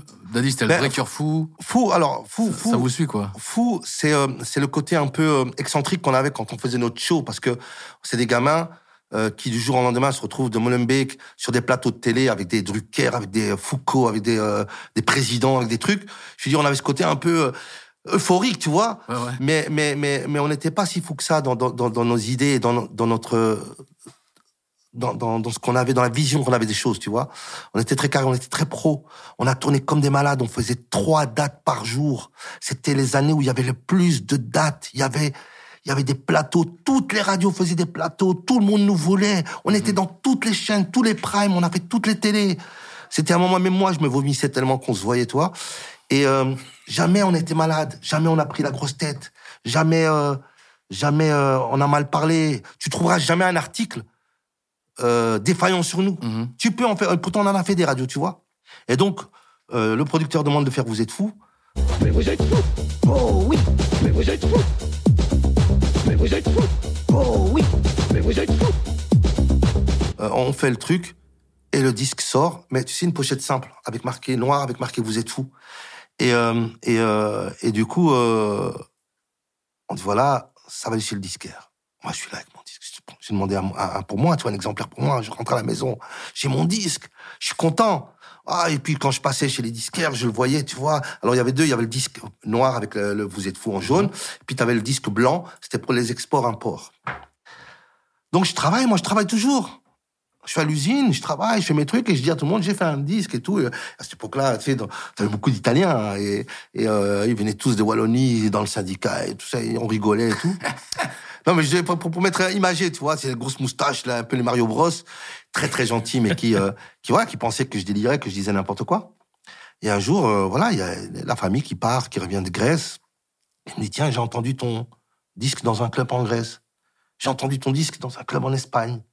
Ah, c'est génial, tu vois, mais bon, ça m'apporte. Moi, c'est, on l'a entendu là, c'est bien, mais je sais pas encore le truc. Et, euh, et puis, et puis, euh, et puis, euh, ça commence à passer dans les radios belges. Parce qu'il faut savoir un truc aussi, c'est que les radios belges n'en voulaient pas au départ. Les radios belges n'en voulaient pas. Les maisons de disques n'en voulaient pas. Et heureusement, ça aussi, je vous expliquerai après. C'est une petite maison indépendante qui s'appelle La Plus Musique, qui nous a signé et qui croyait dans le titre et qui a tout donné. Ils ont signé le morceau. Ils ont pour la En France. maxi, quoi. Oui, ouais, donc Ouais. en label pour la France, ils ont signé euh, donc euh, le, le- le morceau et l'album ensuite. Ok. Donc euh, là, il y a le producteur qui vient chez moi, il fait écoute, Benny, on a une première télé. Ok. La première télé. je fais un stop, Ouais. je me permets. J'ai deux questions euh, Ouais. avant ça. Euh, un, comment ça se passe avec, avec euh, la vie hip-hop à Bruxelles et les gens pendant la- toute la fabrication de ce titre? Et deux, au niveau de la direction artistique, donc vous êtes en studio et t'assistes euh, justement à ces, rajouts techno plus mélodiques. Au casting, ils ont dit va falloir mettre de l'eau dans ton vin. Comment toi, tu vis la construction du morceau qui va être radio, qui va être le succès qu'on sait que c'est maintenant? Mais est-ce qu'à ce moment-là, tu te dis est-ce que c'est peut-être trop radio ou pas, ou t'assumes à 100% Alors pour la première question, euh, j'étais occupé. J'ai- Je travaillais du matin au soir donc dans la chocolaterie. Enfin, en tout cas, je faisais mes shifts. Et pour le reste du temps, j'étais en studio. Donc je n'avais plus aucun contact extérieur avec euh, toute la bande, qui, en l'occurrence, euh, était fâché avec moi et moi j'étais fâché avec eux. Voilà, je suis quelqu'un quand même euh, d'assez têtu aussi, de rancunier, euh, euh, pas à long terme, mais quand même, je dis non, je vais pas laisser ça comme ça. Donc j'a- j'a- j'avais mal en fait, j'avais mal et, euh, et heureusement, je, je, je, je, je, je n'y pensais plus parce que j'étais en studio. Donc moi, le seul truc, c'était de finir le titre, de travailler, de finir le titre. Pour la deuxième question, c'est que encore une fois, je viens d'une époque où dans un monde où je ne connais rien en musique. Je kiffe la musique, je la danse, je la chante. J'arrive à un moment de ma vie où je pose ma voix sur euh, des instrumentaux ou sur des trucs. Ça fait pas de moi un musicien ou un spécialiste euh, en radio, en commerce. D'ailleurs, même le mot commercial, je veux dire, il y avait pas. Personne ne, personne ne faisait la différence entre du commercial et du... On n'utilisait même pas le terme. Ce terme est né avec moi. Il était devenu l'excuse de tous les gens qui n'avaient pas réussi. Jamais j'avais entendu un jour, quand on était en discothèque, qu'on dansait sur, euh, sur, euh, je sais pas quoi, on disait ah tiens ça c'est commercial.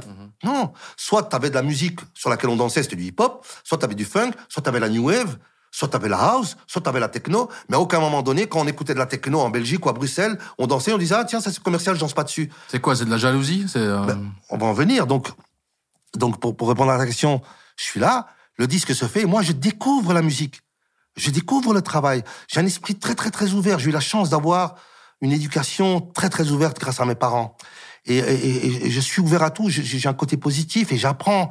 Et j'entends ce, son-là et je suis et je me dis bah tiens, euh, je me dis ils savent ce qu'ils font, tu vois, mais sans me poser de questions et sans surtout me poser des questions par rapport à si ça va marcher ou pas, puisque je ne sais pas ce qui marche et ce qui marche pas. Donc je suis dans l'inconnu.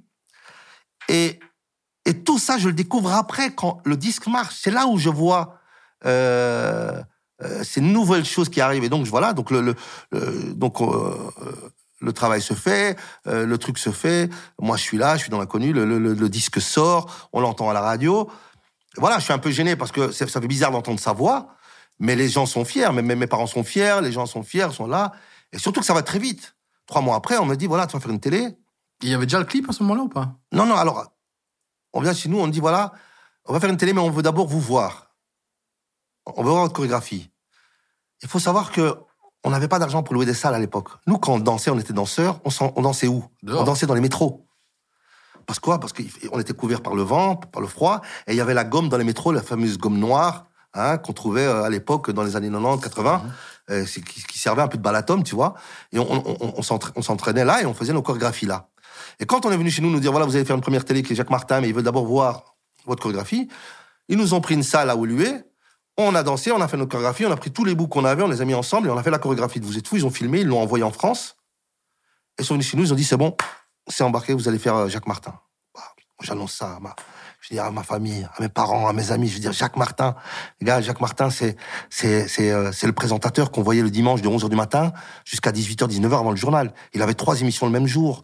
C'était un président, il était tout le temps en costume, il y avait il nous faisait rêver, l'école des fans, on voulait tous avoir les cadeaux de l'école des fans.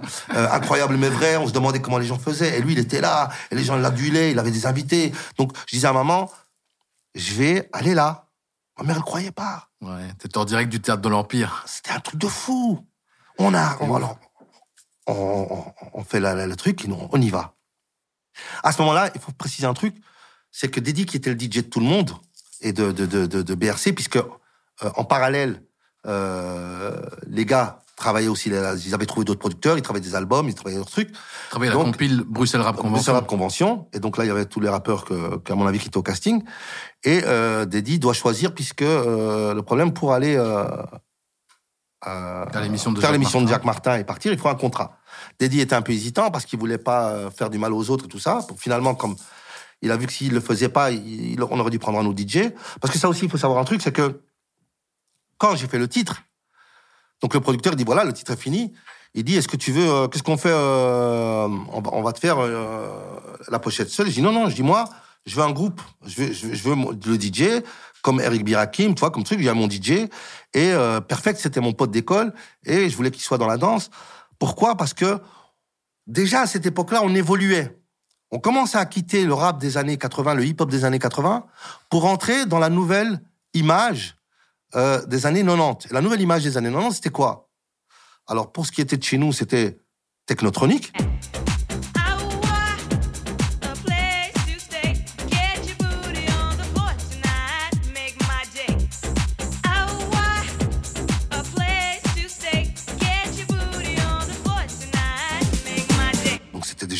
Commercial. C'était, euh, enfin, que dis commercial, c'était déjà très techno, très house, très dance, pop-up de jam. On se dit, ah, bah tiens, voilà, il faudrait faire un truc en français de ça. Très culture boîte, quoi, en fait. Club, tu avais Boys to Men, tu avais Belle Beef Divo, Ouais. les couleurs, les Le salopettes. Jack, le R&B. On, on laissait tomber les bombers noirs, les jeans noirs, les Kangol. Tout ça, on laissait tomber. Pourquoi? Pour laisser pousser les cheveux, pour avoir les chaînes, les chemises à pois, Ouais. Kwame, euh, les shorts, les cravates, comme Boys to Men, Ah ouais. les gilets. La et canne. Les, les, les trucs, les Doc, les Doc Martens. Ouais. Les Doc Martens qui étaient normalement utilisés pour la house et la techno. On voit les, Boys to Men danser avec ça. Les filles dans euh, MC Hammer, elles étaient avec des shorts cyclistes. Alors Ah que les ouais. shorts cyclistes, c'était à la base, euh, la- c'était des trucs de la house, House. tu vois. Et on voyait les danseuses de MC Hammer avec les trucs. Doc- Nous, on mettait les Doc Martens avec des, des, des, des shorts larges, les chemises, et ça partait, c'était le hype. Le hype et la New Jack. Donc, tu vois dans quelle influence on était déjà en train de partir. Pourquoi? Parce que on est en Belgique, on est entre la Hollande et l'Angleterre. Donc, on a cette avance que les Français n'ont pas. Et puis c'est l'évolution de la danse. Je veux dire, le breakdance là, il était un peu re- retombé, et c'était la hype et tout ça qui était Alors, plus au top, quoi. Euh, l'é- L'évolution, c'est pas que de la danse, c'est l'é- c'est l'évolution carrément du, du, du, du, du hip- du- du hip-hop et du rap et de, de, de- de- du, style, parce que justement, ce qui se passe, c'est là où, on, où, on, par- où- où- quand je parlais de l'unité, Mhm. où le rap a fait un peu de mal au hip-hop, parce que les MC commencent à devenir plus importants comparé aux graffeurs, comparé au... euh, le- quand, quand je vous dis ça, graffeur, c'est parce qu'il faut savoir que dans le film, par exemple, de Beast Street, Mhm. un personnage qui était très, très, très important, euh, auquel on a rendu hommage à la fin, Rameau. c'était Rameau, pour te dire à quelle, imp- que- que- quelle importance avait quand même le graphe, le graphe, quoi. Donc ici, le rap, il prenait le dessus. Le MC commençait à se séparer des danseurs hip-hop, des danseurs euh, de break, euh, du graphe, et commençait à venir la New Jack et, euh, et, et- le hype. Euh, et, et tout ça, c'était déjà dans la culture belge. Elle n'était pas encore en France. Et donc, euh, quand je dis à dédiquer, voilà, il faut, il faut partir, on doit signer le contrat. Euh, bon, ben finalement, il choisit, il choisit ben, de signer le contrat et de partir. c'est un contrat d'exclusivité pour passer chez Jacques Martin Non, non, c'est non, c'est un contrat avec toi Un contrat d'artiste euh, euh, séparément. hein. Donc lui, lui, il avait le contrat en tant que dédiqué, moi j'avais mon contrat en tant que Benibi, tu vois. Et, euh, et Avec donc la maison de disques alors, ça. avec avec le label ouais, euh, Happy Music en France En France. ok. et, et, et, euh, PLR en Belgique, quoi, tu vois. Et donc, euh, on arrive, euh, et euh, dernier moment, on arrive, euh, on va, on, on va partir. Nous, on a notre Corée, on dit, on va tuer, parce que même si je suis rappeur, j'ai toujours le, le côté danse, street, on va tuer, on va faire la coupole, on va faire le truc, on va les massacrer. Et là, on nous dit, voilà, il faut, il faut mettre trois nanas dans le... Trois nanas. Tiens, attends, il y a un truc qui va pas là. Parce qu'il faut savoir aussi un truc, c'est que quand on s'entraînait, le producteur est arrivé, je n'oublierai jamais, d'ailleurs s'il m'écoute, il, il est venu avec une caisse, et dans cette caisse, il y avait des casques roses, parce que à l'époque, les breakers, ils utilisaient des casques de, de skateurs pour tourner sur la tête. C'était le seul moment où on utilisait le casque de skateur pour tourner sur la tête. Le producteur, il a cru bien faire en venant avec des skateboards et des casques et des, des shorts, il nous dit, en skater, il dit, voilà, vous allez vous habiller pour- comme ça pour faire la télé. Là, j'ai regardé mon gars. Là, J'ai dit, écoute-moi bien, j'ai dit, soit tu mets tes enfants, et tu les prends et tu me laisses, soit tu me laisses faire. Donc ça a été catégorique. On est venu avec notre style, à la Boys to Men, avec nos shorts. C'est pour ça que les gens disent, mais c'est bizarre. 90, enfin 90, et vous arrivez, vous avez des chemises à poids, vous avez des shorts, mais ils comprenaient pas que nous, on avait déjà tourné la page. Vous avez déjà une nouvelle référence, quoi. Ouais, on avait déjà les nouvelles références, on avait tourné la page. Est-ce que quand on est arrivé en France, c'est là où on a vu la différence, et tu vas voir. Donc, on arrive et le producteur nous dit, il faut des danseuses, euh, des, des, des, des- nanas. Ok, des danseuses, mais on a déjà fait la chorégraphie, ils vont pour jamais pouvoir en un jour euh, apprendre la chorégraphie. Ah non, non, non, elle doit vu juste derrière. euh. Ah, bah, moi, je commence, mon cœur, il commence à devenir fou. Et je parle plus. On arrive en France, on est trois nanas. Alors, euh, déjà là, dans, dans- sur le trajet, elle était très sympa, mais tu vois, on, on mais quand on arrive aux répétitions et qu'elles s'habillent et qu'elles arrivent pendant les balances, sur le théâtre de l'Empire, là, je m'effondre. Là, je suis en train de, de me décomposer. Je vois trois nanas en robe à paillettes moulantes comme ça. Tu vois? Et alors, pendant qu'on chantait, elle, euh, tu vois, elle faisait ça comme ça. Et je dis, non, c'est pas possible, c'est pas possible. Alors, je dis, s'il vous plaît, une chose. Je dis, mettez, on les avait mis sur des escaliers, parce que les escaliers de l'Empire sont sans monte. Je dis, mettez-les là, et nous, on a toute la place pour danser. Tu vois, j'avais, j'avais trouvé l'excuse, sinon on allait les, les- les- les taper en dansant, tu vois. Et je faisais la chorégraphie pendant les balances. Et j'étais comme ça, je dis, putain. Et pendant que je danse, je danse, pardon. Et je danse, je danse. Et à un moment, la chance. On entend une voix off après les balances. C'était le régisseur, le directeur de, de truc de, de, de, de la salle, de l'endroit. Euh, C'était le bras droit de Jacques Martin qui s'appelle Charles Sudaka, que je remercierai jamais assez. Puis on entend dans cette voix off qui fait Mais qu'est-ce que c'est que ça? C'est quoi ces trois remèdes contre l'amour là? Virez-moi ça Je te le comme ça texto. Ces trois remèdes contre l'amour, virez-moi ça. En parlant des filles? En parlant des filles. Ah non, en France, ils ont pas la langue dans leur poche. Quand, c'est- des machines en France. Ils, Après, voilà, on aime, on n'aime pas, mais ils savent ce qu'ils font. Et moi, voilà, encore une fois, je m'excuse auprès des nanas, elles étaient très sympas et tout ça, mais elles, ça, ne- ça ne collait pas, tu vois. C'était la chance de notre vie de faire cette télé. On pouvait pas passer à côté. Il fallait, on avait tout fait pour que ce soit carré. Donc finalement, on a pu répéter tout seul. Quand on est arrivé, on a fait la télé. Si regardez bien les images, on touche pas le sol, on vole. On volait. Déjà, je pesais que 60 kilos, mais c'était un truc, c'était, on voulait mettre tout de notre côté, dédiquer, la tourner sur la tête comme un malade, cheval d'arçon, on a, moi, hype, hype, c'était la rue, on était dans la rue, une émission de télé où ils avaient l'habitude de voir que des chanteurs statiques, Cabrel, Johnny Hallyday, euh, Bruel, des, tabourets et, et pieds micro. Et nous, on arrive, on a dit, virez-nous, pas de, pas de siège, pas de pied micro, on veut toute la scène, pas de câble, rien. On a dansé, on a fait notre truc, et là, Jacques Martin, il a dû kiffer parce qu'il a fait un truc qu'il n'avait jamais fait. Parce que encore Jacques Martin, je t'ai dit, c'est un personnage. Les, animateurs de l'époque sont des animateurs. C'est comme, comme nous, quand on voyait les professeurs à l'époque, on arrivait devant eux, on disait bonjour monsieur, tu vois. Tellement c'était, euh, voilà, c'était des meufs, les Foucault, les Jacques Martin, les Jacques Martin il aurait pu être président. Le mec, il se met par terre pour tourner sur le dos. Ils avaient jamais vu ça. C'était le buzz de cette époque-là. Les gars ont dit, on veut les mecs qui ont mis Jacques Martin par terre, on les veut. Toutes les télés nous voulaient après ça. Et ça a été un déferlement. Ce qui est arrivé après, on n'a rien compris. C'était la folie, c'était un truc de fou.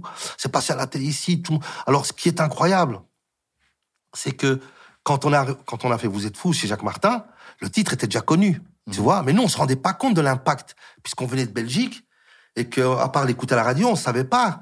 On, on- on allait faire face, pour la première fois, face à nos fans.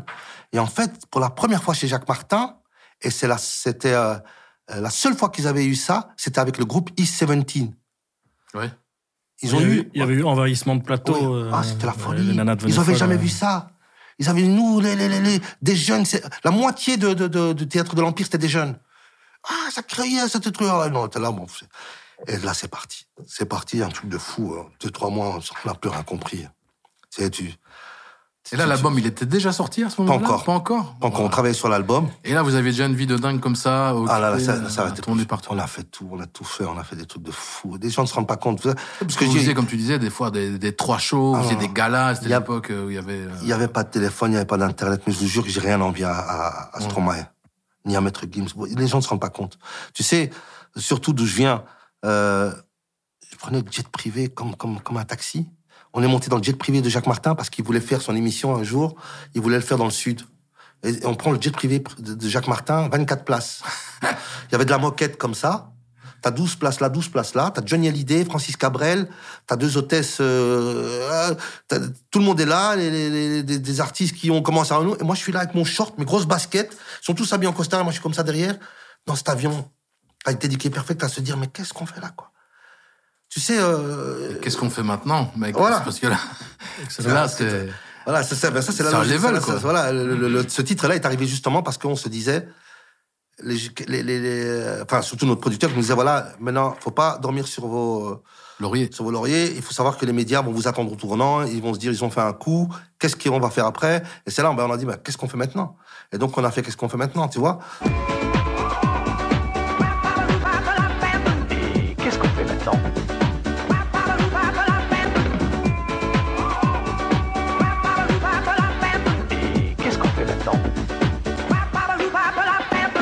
Et, et- et ce texte que j'avais, que je m'étais inspiré de, de, de qu'il fallait mettre euh, sur un son, donc on a trouvé le truc. Et, euh, et ce qui est incroyable, c'est que Vous êtes fou aujourd'hui, c'est le titre qui a fait de l'ombre à, à tous mes titres d'album et qui est devenu un classique. Mhm. Euh, Qu'est-ce qu'on fait maintenant? A plus vendu que Vous êtes fou. Et Dis-moi bébé était le clip le plus commercialisé, le plus médiatisé, puisque c'était déjà la, c'était, on va, on va dire, c'était la- la- la- l'entrée des clips, en tout cas MCM, euh, MTV, et on était le premier groupe de rap francophone jeune urbain à partir aux États-Unis. Ça aussi, ça, c'était une Ah oui, condition. parce que votre vie, elle change radicalement. Tu fais les clips, il y a un clip Oui. à New York, il y a Alors, un on clip fait le clip de Vous êtes fou. à Vegas. euh, Tout à fait. On fait le clip de Vous êtes fou, qui était un clip qu'on a fait ici à Bruxelles, à Scarbeck. Euh, bon voilà, c'était un clip, c'est normal. Enfin, on n'allait pas investir un gros budget pour voir un peu comment ça allait tourner. Il a cartonné le clip. Et la condition, c'était après. Et c'est là où, où, où, les- où les gens doivent, doivent comprendre qu'on avait notre mot à dire. Quand on a dit nous, on vient du hip-hop. Notre rêve américain, c'est justement tout ce qui se rapproche au hip-hop. Donc, les vêtements, la scène, la danse, les coupoles, tout. Mais, non seulement l'image, mais les clips aussi. Et notre truc, c'était de partir aux États-Unis, être le premier groupe à faire un clip aux États-Unis. C'est pour ça qu'on est parti, on a fait, qu'est-ce qu'on fait maintenant à New York? À New York, on était fiers. Premier groupe francophone à venir New York. Et là, on a commencé, mais là, ça, ça, vient de là. Ouais, ouais, la première Street. bague. voilà, Chinatown. tu vois? Et, euh, et, et, et- et ça, c'était la, la récompense, tu vois? Et c'était un truc de fou parce que, encore une fois, pour un petit jeune comme moi, euh, qui vient de Molenbeek, quartier maritime, qu'on prend et qu'on sort, qu'on débarque à l'aéroport de New York, c'est une gifle. C'est un truc de fou. C'est incroyable. C'est un truc de dingue. La, la musique, le rap partout. Et puis, euh, tourner dans, dans le Nevada, là, tourner, c'est dans, à Vegas que vous êtes allé tourner le, On a, on, le on clip a- de Dis-moi ouais, bébé. on a, on a fait, on a fait donc, euh, qu'est-ce qu'on fait maintenant à New York? On a fait 10 mois bébé, euh, à Hollywood.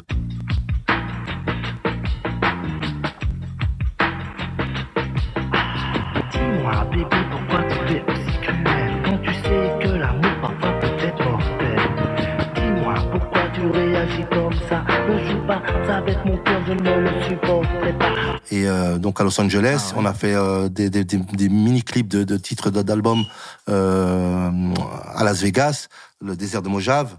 Et puis on a fait euh, 19-8 à Miami.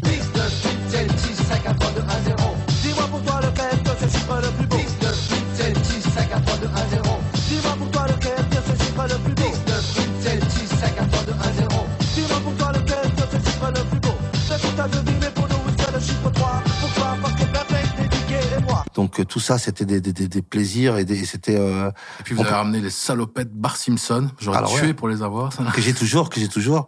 Euh, cette fameuse salopette, en fait, on l'a, on l'a pas ramenée. C'est une salopette qu'on a achetée ici Ouais. et qui, euh, qui c'est, c'est, c'est, c'est euh, Saïd. Saïd, son blast, c'était rapide. Il a pris nos salopettes et donc on lui a dit ce qu'on voulait. Euh, chacun dans sa salopette. Donc il y avait l'influence Bart Simpson parce qu'on était fan de Bart Simpson, il y avait Ouais. le dessin animé. Donc on avait ces fameuses marionnettes. Donc on a mis euh, Bart Simpson sur et c'est fou parce que encore une fois, inconsciemment, c'était pas c'était pas du marketing. Non. C'était ce qu'on aimait en fait. Et quand on a fait ça, on s'est rendu compte La pacte. euh, parce qu'on avait mis tout ce qui touchait les jeunes. Ba- Bart Simpson venait d'arriver en France, ils étaient fans. Euh, le graffiti, encore une fois les graffitis. Quand nous on est arrivé en France, et c'est là où je vais où, où je vais euh, préciser ce qu'on disait tout à l'heure. Quand on arrive en France avec ces salopettes colorées. Parce que Belle Biv Divo, pour ceux qui Mhm. connaissent vraiment, parce que euh, Black Street, Ouais, euh, voilà, parce que Rex in. Effect, Ah, les Français, ils avaient pas ça. Les Français étaient encore en jeans noirs, bombers, Kangol. Public Enemy, LL Cool Voilà, ils étaient encore là-dedans, euh, donc ils ont là-dedans. pas compris.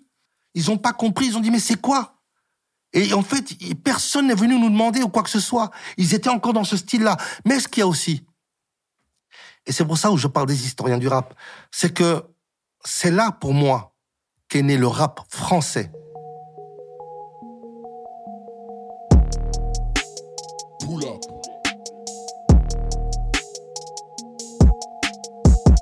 C'est là pour moi qu'est né le rap français. Nous, on faisait, moi, je faisais du rap en français. En français, pourquoi? Parce que je, je, je, je- je copiais tout des Américains.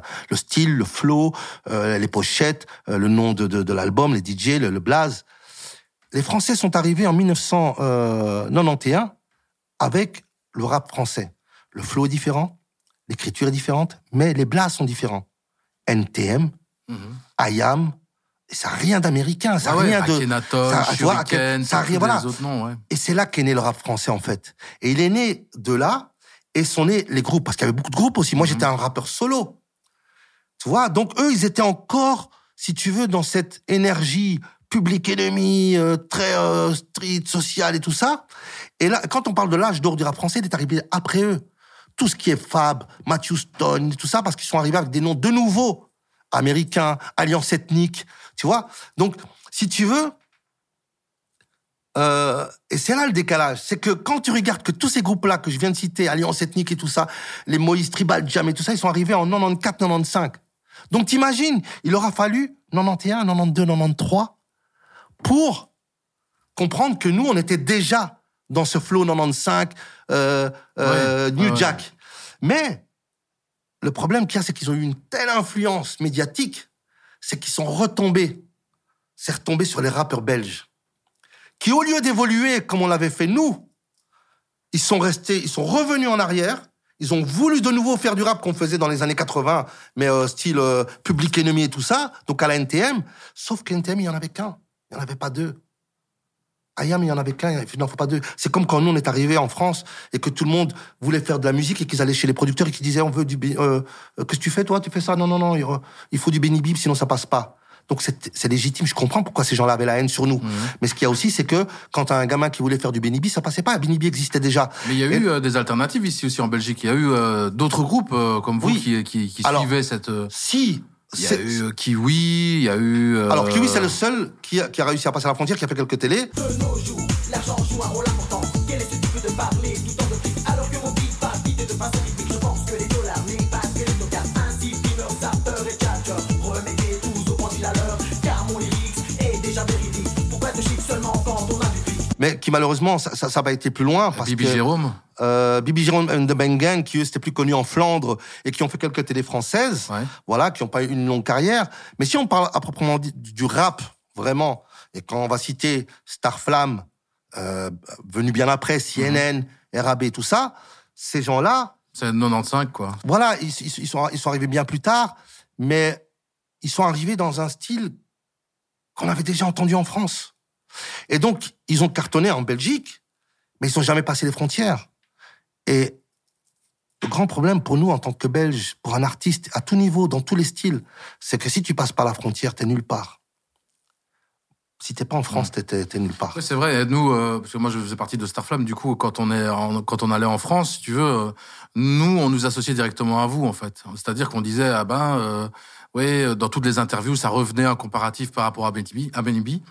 Et, euh, et par rapport aux maisons de disques, il y avait un espèce de truc, on savait pas si euh, le rap belge était euh, crédible en quelque sorte par rapport au rap français. Quand je dis crédible, c'est par rapport au modèle du rap français. Oui, mais Tu vois, donc il y a toujours eu un espèce d'a priori voilà. qui a été euh, qui a été là malheureusement et euh, pff, tu vois finalement c'était même pas lié à toi moi je me Non. rappelle que la, la Mais maison c'est- 10 nous a dit ce que vous faites c'est super euh, alors qu'on était chez Hostile Records c'est un gros label chez chez ils nous ont quand même dit il faudrait faire un truc euh, rap moule frites bière machin des trucs comme ça tu vois donc c'était un, un truc un, un peu débile euh, aussi sur l'exportation Mais il a c'est- fallu complètement débile. C'est il a fallu il a fallu débile. vraiment attendre Mais le problème qu'il y a, c'est que les artistes ont rejeté ça sur nous. Moi, j'ai défendu ce que Mhm. j'ai fait. Et je le défends encore maintenant. C'est pour ça que je suis encore là. Tu sais, euh, je dis toujours, hein, le, le, le, le, le mot préféré euh, dans, dans le milieu du rap, qui est né, qui est venu de France et qui est arrivé en Belgique, c'est le mot, alors c'est deux, c'est deux, c'est authentique Mhm. Et crédibilité. Mhm. Si t'es authentique, frère, et que le gars il te dit, je veux du moule frites, comme moi quand il est venu, et qu'il m'a dit, tiens, tu vas mettre des skateboards. Dis non, je veux pas être comme Nous, on a dit non. C'est moi. Tu vois ce que je veux Ouais, dire? mais le problème qu'il y a, c'est que il faut aussi se dire, et ça c'est là, c'est ce que je dis, c'est pour ça la France. La France, je la compare toujours aux États-Unis. La France, c'est le show. Tu vois, ils veulent du show, ils veulent du, parce que la France, c'est le seul. Quand tu compares avec la Belgique, ces mecs-là, ils vont te prendre un gars que tu détestes, Mhm. qui fait, euh, ah, on va pas dire de la merde parce que y a personne qui fait de la merde. Puis vous avez été les truc- seuls à avoir été à- à- au devant comme ça, si tu veux, de la scène. Euh, dans les grosses émissions, dans les machins, les, les Français, les NTM et tout ça, ils passaient pas. Alors, on y a- si, si, ils passaient. Mais pourquoi ils Pas passaient pour chez. Cachin, ils passaient, Oui, chez mais M6, non, alors non, ils passaient pour les non, scandales. ils sont passés ouais. chez, non, ils sont passés chez France 2, ils sont passés chez, euh, ils sont passés chez, euh, comment on va dire, chez, euh, allez. Pour les mêmes raisons, pour le même non, truc. on non. les prenait. C'est ça qui était triste. les Ils s'en rendaient pas compte. On les prenait pour, Pour faire les débat et polémique. Et parler des jeunes des banlieues. On voulait que à la fin de l'émission, il y ait des chaises qui volent. Mhm. Donc les gars, ils venaient même plus pour chanter. On n'entendait jamais leur titre à la. Tu sais quand tu sais que quand tu fais un passage télé en musique, tu sais quoi Tu sais combien de radios tu dois faire pour euh, pour que tu sois payé en télé Mhm. Quand tu fais ton son en télé, c'est bingo. NTM, IAM, ils étaient là, ils faisaient des télés. Moi, je regardais. Je disais, ah putain, les pauvres. Et c'est pour ça que j'ai du respect pour Joey Star aujourd'hui, pourtant qui était mon ennemi à l'époque. Mm. C'est qu'il a réussi à sortir de ça. On a voulu en faire un, un, un singe de foire et des trucs comme ça. Et pourtant, il avait tout pour ça. Toutes les critiques, tu vois, quand on le faisait arriver chez, euh, chez Ardisson, qu'Ardisson, il faisait semblant qu'il avait peur de lui parce qu'on en faisait une Ouais, brute. grave, ouais. Et le gars, aujourd'hui, il, il- moi, je trouve qu'il est sorti gagnant. Il fait du théâtre, il s'est assagi, et euh, il a montré que c'était pas un singe, que c'était pas un sauvage. Et c'est ce qu'on a voulu faire de ces artistes tout le temps. Tout le temps, des débats, des polémiques et des... Et pendant qu'ils saquaient sur nous, nous, on faisait notre musique, on dansait, on kiffait, on se faisait de l'argent. Et eux se rendaient pas compte. Ils étaient pas encore matures. Et je le sais pourquoi. Parce que c'est aujourd'hui que j'ai des retours. C'est aujourd'hui on me dit, putain, j'ai vraiment été con. On a été con. À fond. Tu vois? Ah ouais, Parce qu'ils savaient pas. Mais personne n'est venu me parler à l'époque. Personne ne m'a tendu la main. Moi, j'avais les seuls discours que j'avais, c'était, j'allais au Palace à Paris et j'avais un TM devant moi qui disait, ouais, vous faites de la musique pour les plus bas que la ceinture. J'avais euh, Authentique, j'avais, euh, comment il s'appelait celui-là euh... Enfin, tous les groupes français. Du mouvement authentique, tu parles, timide et sans Ouais, ouais, complexe, ouais, tous ces tout, mecs-là. tout, voilà, tous ces là, ils étaient là.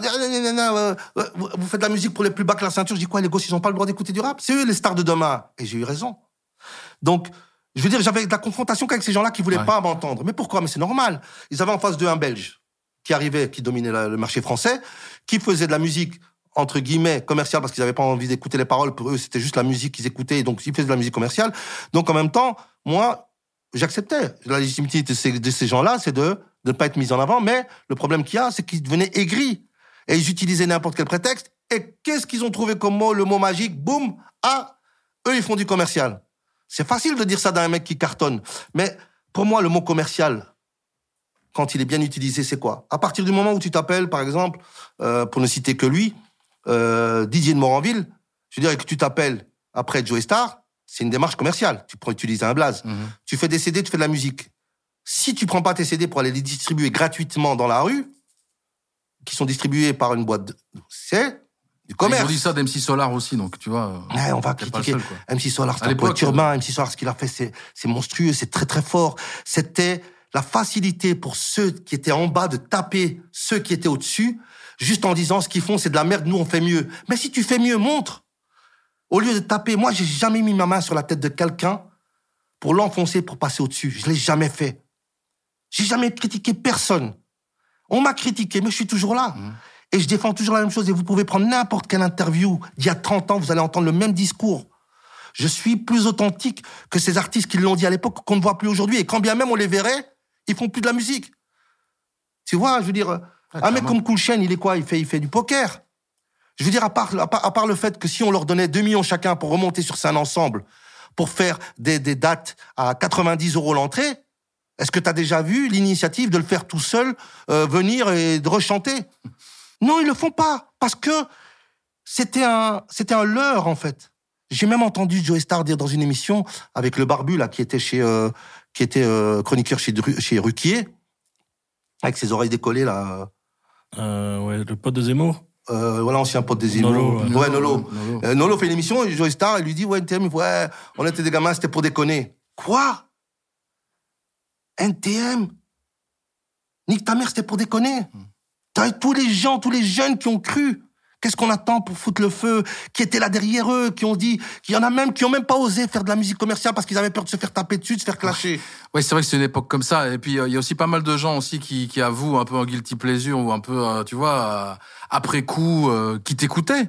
Il y a des gens que, que- enfin, moi, je t'écoutais. Moi, je te regardais à, à Dis qu'on aime, euh, tu vois. Je sortais, bah, je suis né en 77, euh, je te voyais. J'avais, je sais pas, 11, 12 ans, tu vois. Et tout de suite après toi, j'ai enchaîné sur les Little MC, enfin, tu vois. Et puis après, je t'ai abandonné en route, je t'avoue. C'est normal, sur- mais c'est normal. En 92, je t'ai abandonné C'est en route. normal, c'est normal. Mais euh, mais voilà, je, je veux dire, euh, t'as aidé à populariser le genre euh, aussi, et euh, ça, on ne peut pas te le retirer, quoi. Peu Voilà, mais- Et toi, à ce moment-là, tu le vis comment, toi Ça, euh, ces tensions-là, parce qu'on en parle, euh, on sent que c'est quelque chose.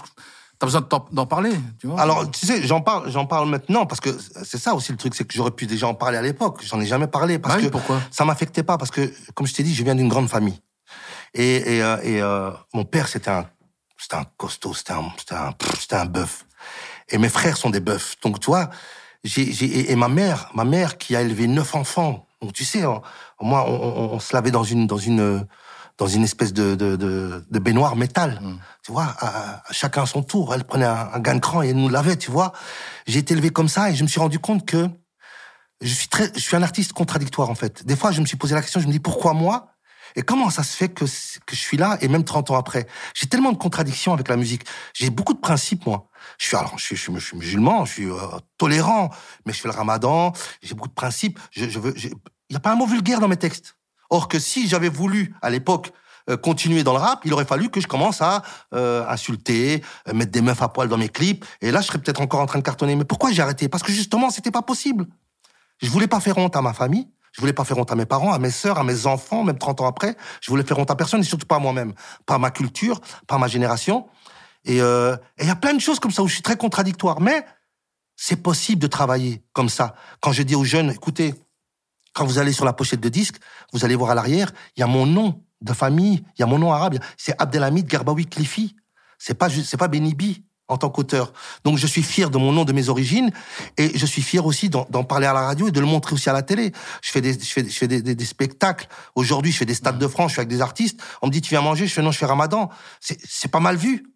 Et j'ai pas honte de le dire. Au contraire, c'est de montrer que on peut, on peut le faire. On peut, on peut avoir cette. T'avais cette- pas envie de rentrer là-dedans, quoi. Dans voilà. un truc, dans un, mais dans mais un je suis comme quoi. ça depuis. Je suis je suis comme ça depuis tout jeune. Donc c'est pour ça qu'il y a eu plein de barrières à, à- à mon métier et plein de plein de plein de de, de, de de contradictions et de dilemmes qui faisaient que j'aurais pu faire les choses comme ça, mais je les ai pas faites. Et moi j'étais très limité parce qu'on dit toujours le commercial c'est plus difficile que du hardcore. Faire du hardcore c'est très facile. Faire du commercial c'est plus difficile. C'est un peu comme dans, la- dans les films. Euh, Louis de Funès, ce qu'il faisait, personne ne peut le refaire parce que c'était plus difficile que de jouer des rôles de méchants. Et ici, le truc, c'était de dire que, euh, surtout quand je parle à mon fils qui est un tueur en rap, qui écrit des textes, j'ai dit, mon fils, euh, j'y suis arrivé et j'y suis encore là. Parce que mon dernier single, je l'ai sorti en 92. On est en 2022 et euh, je suis encore à la télé, je fais encore des stades de France, je fais encore des zéniths. Je dis, il n'y a pas un seul mot vulgaire. Il n'y a aucune nana que je dénigre. Et je crache sur personne, je clash personne. Il y a moyen de le faire. C'est difficile, c'est le chemin le plus difficile. Si tu veux cartonner, vas-y. Prends une bouteille de gin, vas-y, insulte tout le monde, clash tout le monde, mets des meufs, mets des trucs, insulte. Là, tu vas, ils vont te mettre tous devant. Mais ta bougie, tu vas la brûler très vite. Et 1992, c'est le deuxième album. Deuxième album, ouais. Et là, comment ça se passe euh, Ben, de nouveau, bien. Toujours fait- dans le même studio, dans la radio Ouais, ouais, ou on fait le, même studio, on fait parce qu'on est jeune, on fait, ouais, gros studio, on fait parce qu'on est jeune, on fait tout, Vous- parce qu'on est jeune, marche bien, on fait, euh, on fait euh, Je t'aime à l'infini.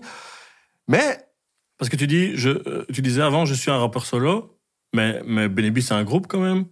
Euh, c'est devenu un groupe en tout cas. Alors, c'est devenu un groupe, pourquoi choses. Benny B fit, Alors, Dédié et Perfect alors. non, voilà. Alors, déjà, si ça avait été un groupe, ça aurait été les Benny B. Ouais. Alors, dédiqué, ça pourrait dé- dédiqué, ça pourrait Benny B ou Benny C ou, et Perfect Benny A.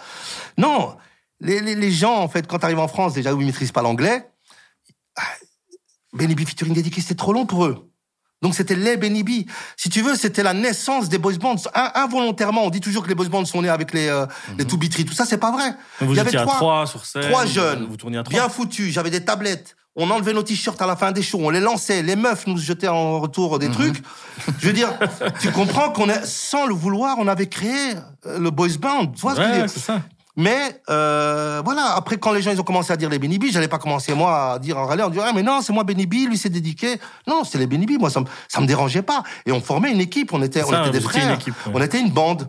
Mais euh, professionnellement, euh, quand on commence à rentrer dans les détails, euh, en en l'occurrence sur la séparation, là il faut rendre à César ce qui appartient à César. Benny B c'est moi, dédiqué c'est dédiqué, et, euh, et perfect c'est perfect. Mm. Euh, voilà, je veux dire, euh, euh, mais euh, contractuellement et, euh, et, euh, et euh, au niveau de, de, de, de l'auteur, Benny B, c'est moi. Je suis, je suis auteur de tous mes textes, Ouais. tu vois? Et donc c'était, c'était, on était, on formait un groupe, mais c'était Benny B, dédiqué et perfect. Et c'est pour ça que dans le deuxième album, j'ai fait, donc le premier album s'appelait l'album, et le deuxième album s'appelait Perfect, dédiqué et moi.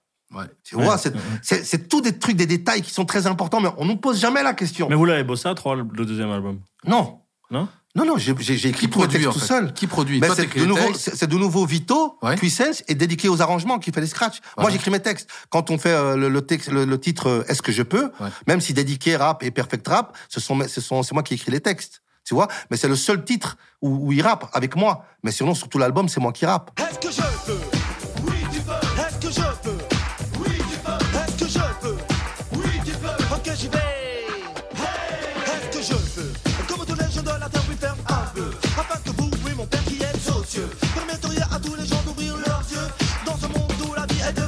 Ça, c'est Can I Kick It?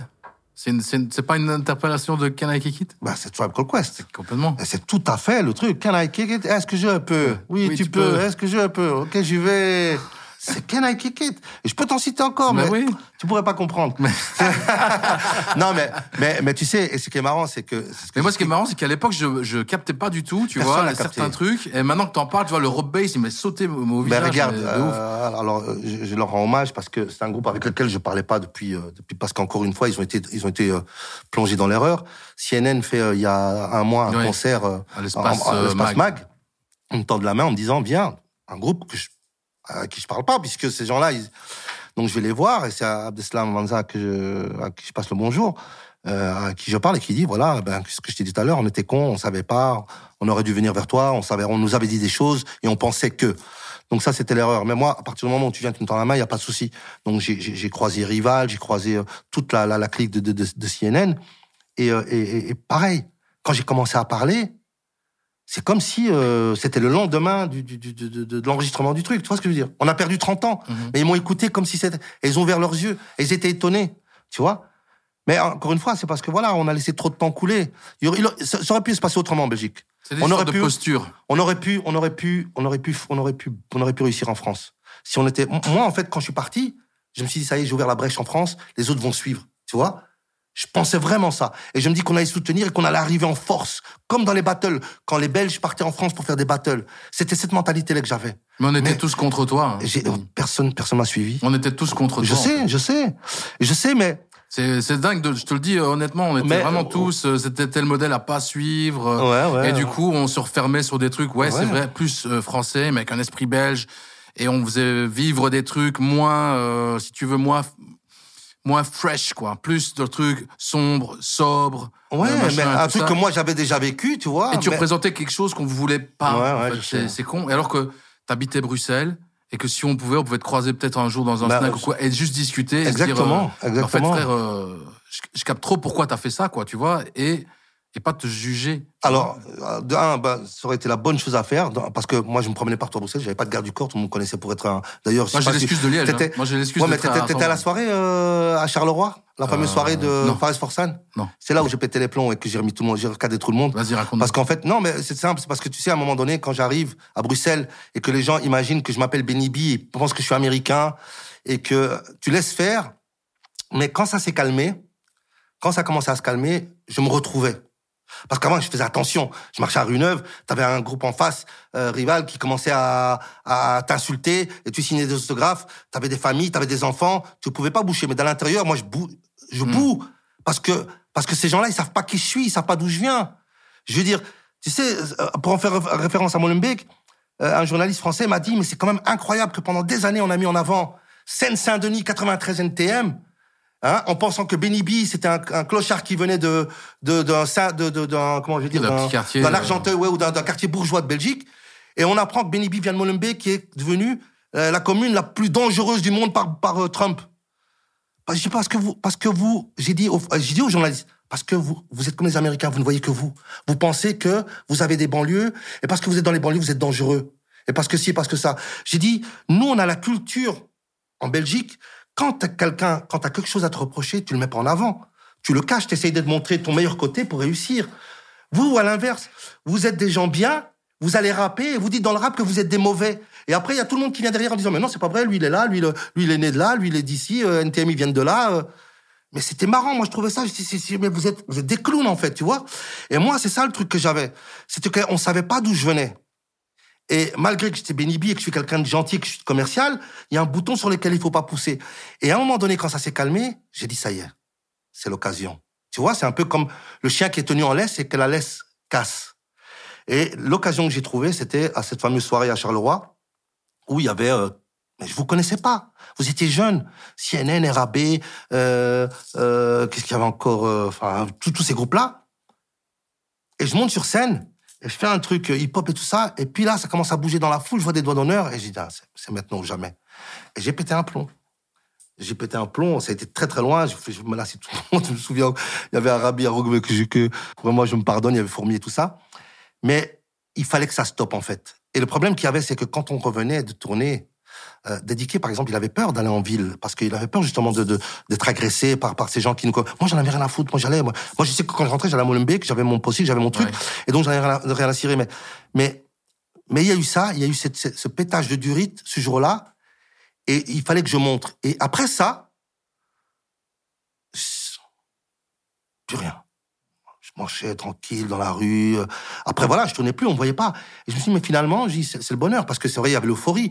Je devais accepter l'euphorie. Tu vois, quand je marchais à rue Neuve, un jour, j'ai fait une émeute à la rue Neuve. J'ai même fait une émeute au concert d'MC Hammer. Je sais pas si t'en avais entendu parler ou si Ouais, là. si, si, ouais. MC Hammer, c'était la folie. euh. Ouais. Donc, euh, donc voilà, je redevenais moi-même et je suis, et je suis, et je suis ça. Mais, mais, mais, mais après, tu sais, le fait que j'ai pas réagi justement à- juste à cette soirée-là, mais, mais je veux dire, ce qui- m'a réconforté dans, dans, dans ce que j'ai fait, c'est que, pour revenir à ta question en, disant que parce que vous, vous avez cru que vous auriez dû venir me parler, c'est que moi j'étais focalisé sur, sur les gens pour, les- pour lesquels je chantais.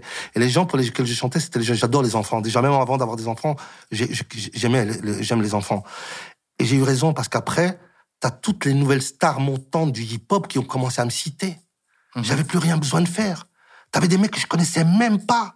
T'avais Gros Dash, t'avais Youssoufa, t'avais This is la peste, Booba, t'avais euh, Soprano, t'avais euh, la- Funky Family, t'avais tout le monde. J'ai commencé en écoutant Benny B. Dans leur texte, dans leur rap, j'ai un, un clip vidéo ici avec 20 morceaux, chaque titre différent, où on me cite en disant, il a pas honte, j'ai grandi, j'ai écouté Benny B. Donc je me disais, ben voilà, j'ai peut-être attendu longtemps, mais enfin c'est là. Et à un moment donné, c'était devenu une mode. Maintenant, ça s'est arrêté. Mais à un moment donné, tout le monde disait, voilà, j'ai grandi, j'écoutais Benny B, c'est ma référence, c'est mon truc. ça. Et je me suis dit, ben voilà, c'est que j'ai bien fait le travail d'un côté. Et de l'autre côté aussi, ce qu'il y a, c'est comme je t'ai dit tout à l'heure, depuis 92, j'ai plus rien fait. Ils ont eu l'âge d'or du rap français en France. Et sur scène, dans les tournées, euh, on m'appelle pour euh, chanter Vous êtes fou. Donc je me dis, tu vois, quelque part, je, voilà. Et en même temps, ça, je suis quand même gêné parce que je me dis, aujourd'hui, tu sais bien, en Belgique, on a, on a, on a, on a des artistes qui sont, qui sont, qui sont talentueux.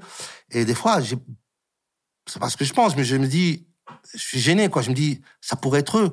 J'ai eu, moi, je, vraiment, je suis conscient de, de la chance que j'ai eue. J'ai toujours dit, 5% de ce que j'ai vécu, tu le donnes à n'importe qui. Il va, il va, il va rien comprendre de sa vie, tu vois. Donc, j'ai- parfois, je suis un peu gêné quand je, je poste quelque chose.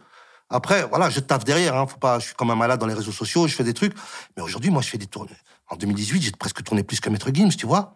2019, j'ai fait, j'ai fait 80, 80 dates en 2018, j'ai fait 50 dates en 2019. Heureusement qu'il y a eu le confinement, sinon j'étais sur le genou. Là, depuis qu'on est reparti, je suis le seul artiste à travailler, à faire de la scène. Là, j'ai fait le, le Cirque Royal avant-hier. Euh, C'était sold out. J'ai, j'ai, j'ai fait Monaco. Je, je repars. Là, je vais faire une tournée. Je le dis parce que je travaille, mais en même temps, je suis, je suis triste et gêné parce que je me dis, ça pourrait être quelqu'un d'autre, tu vois.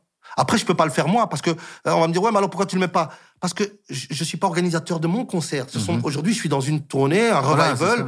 Il y a des producteurs qui prennent plusieurs artistes, on les prend, on les met sur scène. Mais, mais, mais si j'étais, si j'avais la, la puissance que j'avais à l'époque ou si j'avais celle aujourd'hui de Maître Gims, eh bien, je prendrais des artistes et je, les- je ferais faire des avant-premières. Il y a eu des tentatives de tourner comme ça, un peu revival de l'âge d'or, mais ça n'a pas fonctionné. Mais par contre, voilà, tu vois, tu as parlé un peu de, tout ce qui était un peu chiant, on va dire, par rapport à la célébrité, mais il y avait, il y avait euh, cette notoriété qui t'est tombée dessus. Donc, c'est comment t'as géré toi ça? Parce que c'était, comme tu dis, des émeutes euh, rue Neuve. euh, puis c'est difficile. Est-ce que le fait de rester dans le quartier, ça t'a donné une Alors, le plus important, le plus important, je pense, c'est- de savoir que je suis là aujourd'hui face à vous, que je parle normalement, que je suis en bonne santé. Ouais, mais à l'époque, Euh, mais, mais c'est pour ça que je te dis 89, ça parce que ce que j'ai vécu à l'époque, si j'avais pas les bonnes bases, comme je t'ai dit, Ouais. de mes parents, euh, aussi, ce que je mets aussi dedans, c'est le fait d'avoir été été avec Perfect et dédiqué. Tu sais, l'air de rien, quand tu es avec, avec- avec- en groupe comme ça, tu vois, avec deux gars que tu connais bien et tout, c'est que même si parfois tu pètes les plombs, il y a toujours les deux autres pour te remettre à ta place, tu vois. Donc voilà. Euh, ça, je m'en suis rendu compte aussi euh, avec eux que c'était une bonne base. C'est que après, quand on s'est séparés, que je commençais à tourner seul, je m'emmerdais.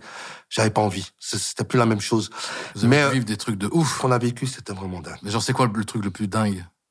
Parce que les, entre les jets privés, Je vais commencer par, Angeles, je vais commencer par le, parce qu'on commence toujours par, par- enfin, tu sais, il y, a- il y a eu les jets privés, il y a les concerts, il y a eu les artistes. Tu sais, t'arrives aux toilettes, euh, au pied de, de la Tour Eiffel, Trocadéro, devant euh, 300 000 personnes. Ouais. Tu vas aux toilettes et t'as Johnny Hallyday à droite et euh, le- l'autre Italien qui chantait je sais pas quoi à gauche. Et t'es là, et tu te dis mais qu'est-ce que je fais là, quoi? Tu vois ce que je veux dire? Plein de trucs, les, les tapis roulants quand tu rentres dans un avion, tes VIP, les premières classes. Euh, tu, tu payes plus nulle part. T'as de l'argent. Tu vois quand tu dis t'es riche et t'es encore plus riche, tu, tu payes rien. Tu, je vais au restaurant, oh, c'est offert par le patron. Ah, bah, En club, oh, c'est offert par le patron. Euh, voilà, les États-Unis, les voyages, l'argent. L'argent, je, je, je- comme je dis toujours, j'étais passé euh, d'une période où il, il- il fallait que j'économise un an pour acheter une paire de baskets. Du jour au lendemain, je rentrais dans un magasin, je dis ça, ça, ça, ça, ça, ça, ça, ça. J'avais 30 paires de baskets en deux secondes dans un sac de hockey. Mais c'était une vie de rockstar que vous aviez alors Oui, c'était alors c'était une vie de rockstar. Euh, je vais aller plus violent. Je me suis retrouvé comme ça dans des tables. Il y avait de la cocaïne partout, des cartes de banque en train de trucs, des nanas, des, des nanas que, que même dans tes rêves tu peux pas les avoir. Ouais, elles ouf, sont ça, là et elles te demandent de, de, de, de boire du alors que je bois pas. Le- je pense que je suis un je- vraiment je suis un miraculé de là où je viens vraiment. Pour un mec qui n'a jamais bu une goutte d'alcool, j'ai jamais fumé un seul joint, j'ai jamais fumé une seule cigarette, j'ai rien pris. Si je vous dis dans quelle situation je me suis trouvé parfois, à deux doigts de craquer, à deux doigts, je vous jure. Tu sais, quand le mal est là, et c'est terrible. Tu sais que c'est, tu viens de rien. Tu es là, c'est l'euphorie. Moi, je comprends, enfin, je comprends les jeunes aujourd'hui. Si t'as pas des bonnes bases, tu vois, ces gens-là qui sont en train de se, se péter en, à fumer, à, à, à siffler des ballons, de l'oxygène et des tout. Je veux dire, moi, c'était pire. À cette époque-là, il n'y a pas de ballon, il n'y a pas d'oxygène. C'était la cocaïne, la drogue, l'alcool. C'était le truc qui était devant moi et on me le disait, vas-y, prends. Et je disais non, parce que j'avais peur. Parce que j'ai un frère, quand j'avais 12 ans, qui lui avait 23 ans, est mort d'overdose. Tu vois? Et, et, et- et j'étais là. Et puis j'ai vu après aussi des artistes jeunes avec lesquels j'ai commencé, en France, qui montaient sur scène, qui avaient des tubes. et que je revoyais après qui étaient des, des- des- des- Détruit. ouais, des zombies, tu vois. Il y a, il y a, il y a, c'est un bien pour quelqu'un. Si tu as de la chance d'être miraculé, si, on a, si, Dieu a décidé de faire de toi que tu seras quelqu'un qui va, qui va t'en sortir, qui va jamais toucher ça, c'est un bien. Sinon, c'est un mal. C'est terrible, c'est terrible. C'est, c'est, tu sais, le pouvoir, déjà, le, le- le- c'est un des milieux les plus convoités, la musique. Tout le monde a envie de chanter. Même les acteurs, tout le monde chante dans sa salle de bain, tout le monde siffle, tout le monde chante le karaoké, dans sa bagnole. C'est un milieu de fou. Et quand tu es là-dedans, tout le monde te veut. Mais non seulement toi, mais si tu as le malheur, ou si tu as le bonheur d'avoir un frère qui est ton frère, ce frère-là devient une star. Et sa vie à lui, elle change. Et si mon frère a un ami qui est un collègue, qui est le frère du frère de Benibi, sa vie change. Et tu changes la vie de tout le monde, en fait. Et quand tu t'arrêtes, quand, sa vie, t'a- quand ta vie t'arrête, quand, on, quand, on, quand ton- ta lumière s'éteint, que tu n'es plus une star, s'il n'y a pas que toi, tous les autres, et ça c'est un truc que j'ai aperçu, que j'ai observé, c'est fou. Tout le monde s'éteint. Et c'est eux les plus affectés. Dans plusieurs questions, on m'a dit oui, traversée du désert. Écoutez, moi, il n'y a pas eu de traversée du désert. Moi, j'ai arrêté la musique parce que je le voulais. Parce que je me suis dit que si un jour j'arrête pas, j'aurai jamais mes enfants. Je trouverai jamais la femme de mes enfants. J'ai bien fait. Mais je me suis rendu compte que quand je me suis arrêté, j'avais la famille, les amis, les amis disaient non, il faut que tu continues. Pourquoi t'as arrêté? Et je voyais une, une espèce de détresse en eux parce qu'ils avaient plus tous ces avantages. Et c'est comme une pierre, bam Et tout ce qui va autour. Et quand toi, ça s'arrête, c'est fini, la machine autour de toi s'arrête. Donc, j'ai plein de bons souvenirs, comme quand j'ai été manger avec Schwarzenegger au Hard Rock Café. Normal. Je me suis retrouvé, mais Normal. voilà, mais, mais, mais même ça, je veux dire, t'arrives, euh, on, on faisait l'Olympia, t'imagines? Parce que Ouais, vous avez été le premier groupe de rap. on est, euh, ouais, mais on- oh, si tu veux jouer là-dedans, on est les premiers dans tout. Premier, non, mais voilà, mais je veux dire, les gens ne se rendent pas compte. Aujourd'hui, on parle de, c'est la mode, ils sont tous là en train de montrer leur disque d'or, leur disque d'or. Oui, disque d'or, d'accord. Je veux dire, euh, mon disque d'or, non seulement c'est un disque d'or Physique. physique, c'est euh, plus de 500 000 albums, hein, parce que tu disais euh, 3 millions d'albums, non, c'est 3 millions de singles Copie, confondus. euh, tout confondu. Mais on, on est quand même dans les, euh, toujours dans les 10 premiers albums de, de l'histoire du rap, euh, dans, le- dans le classement des 10 premiers. Donc c'est, on a passé les 500 000.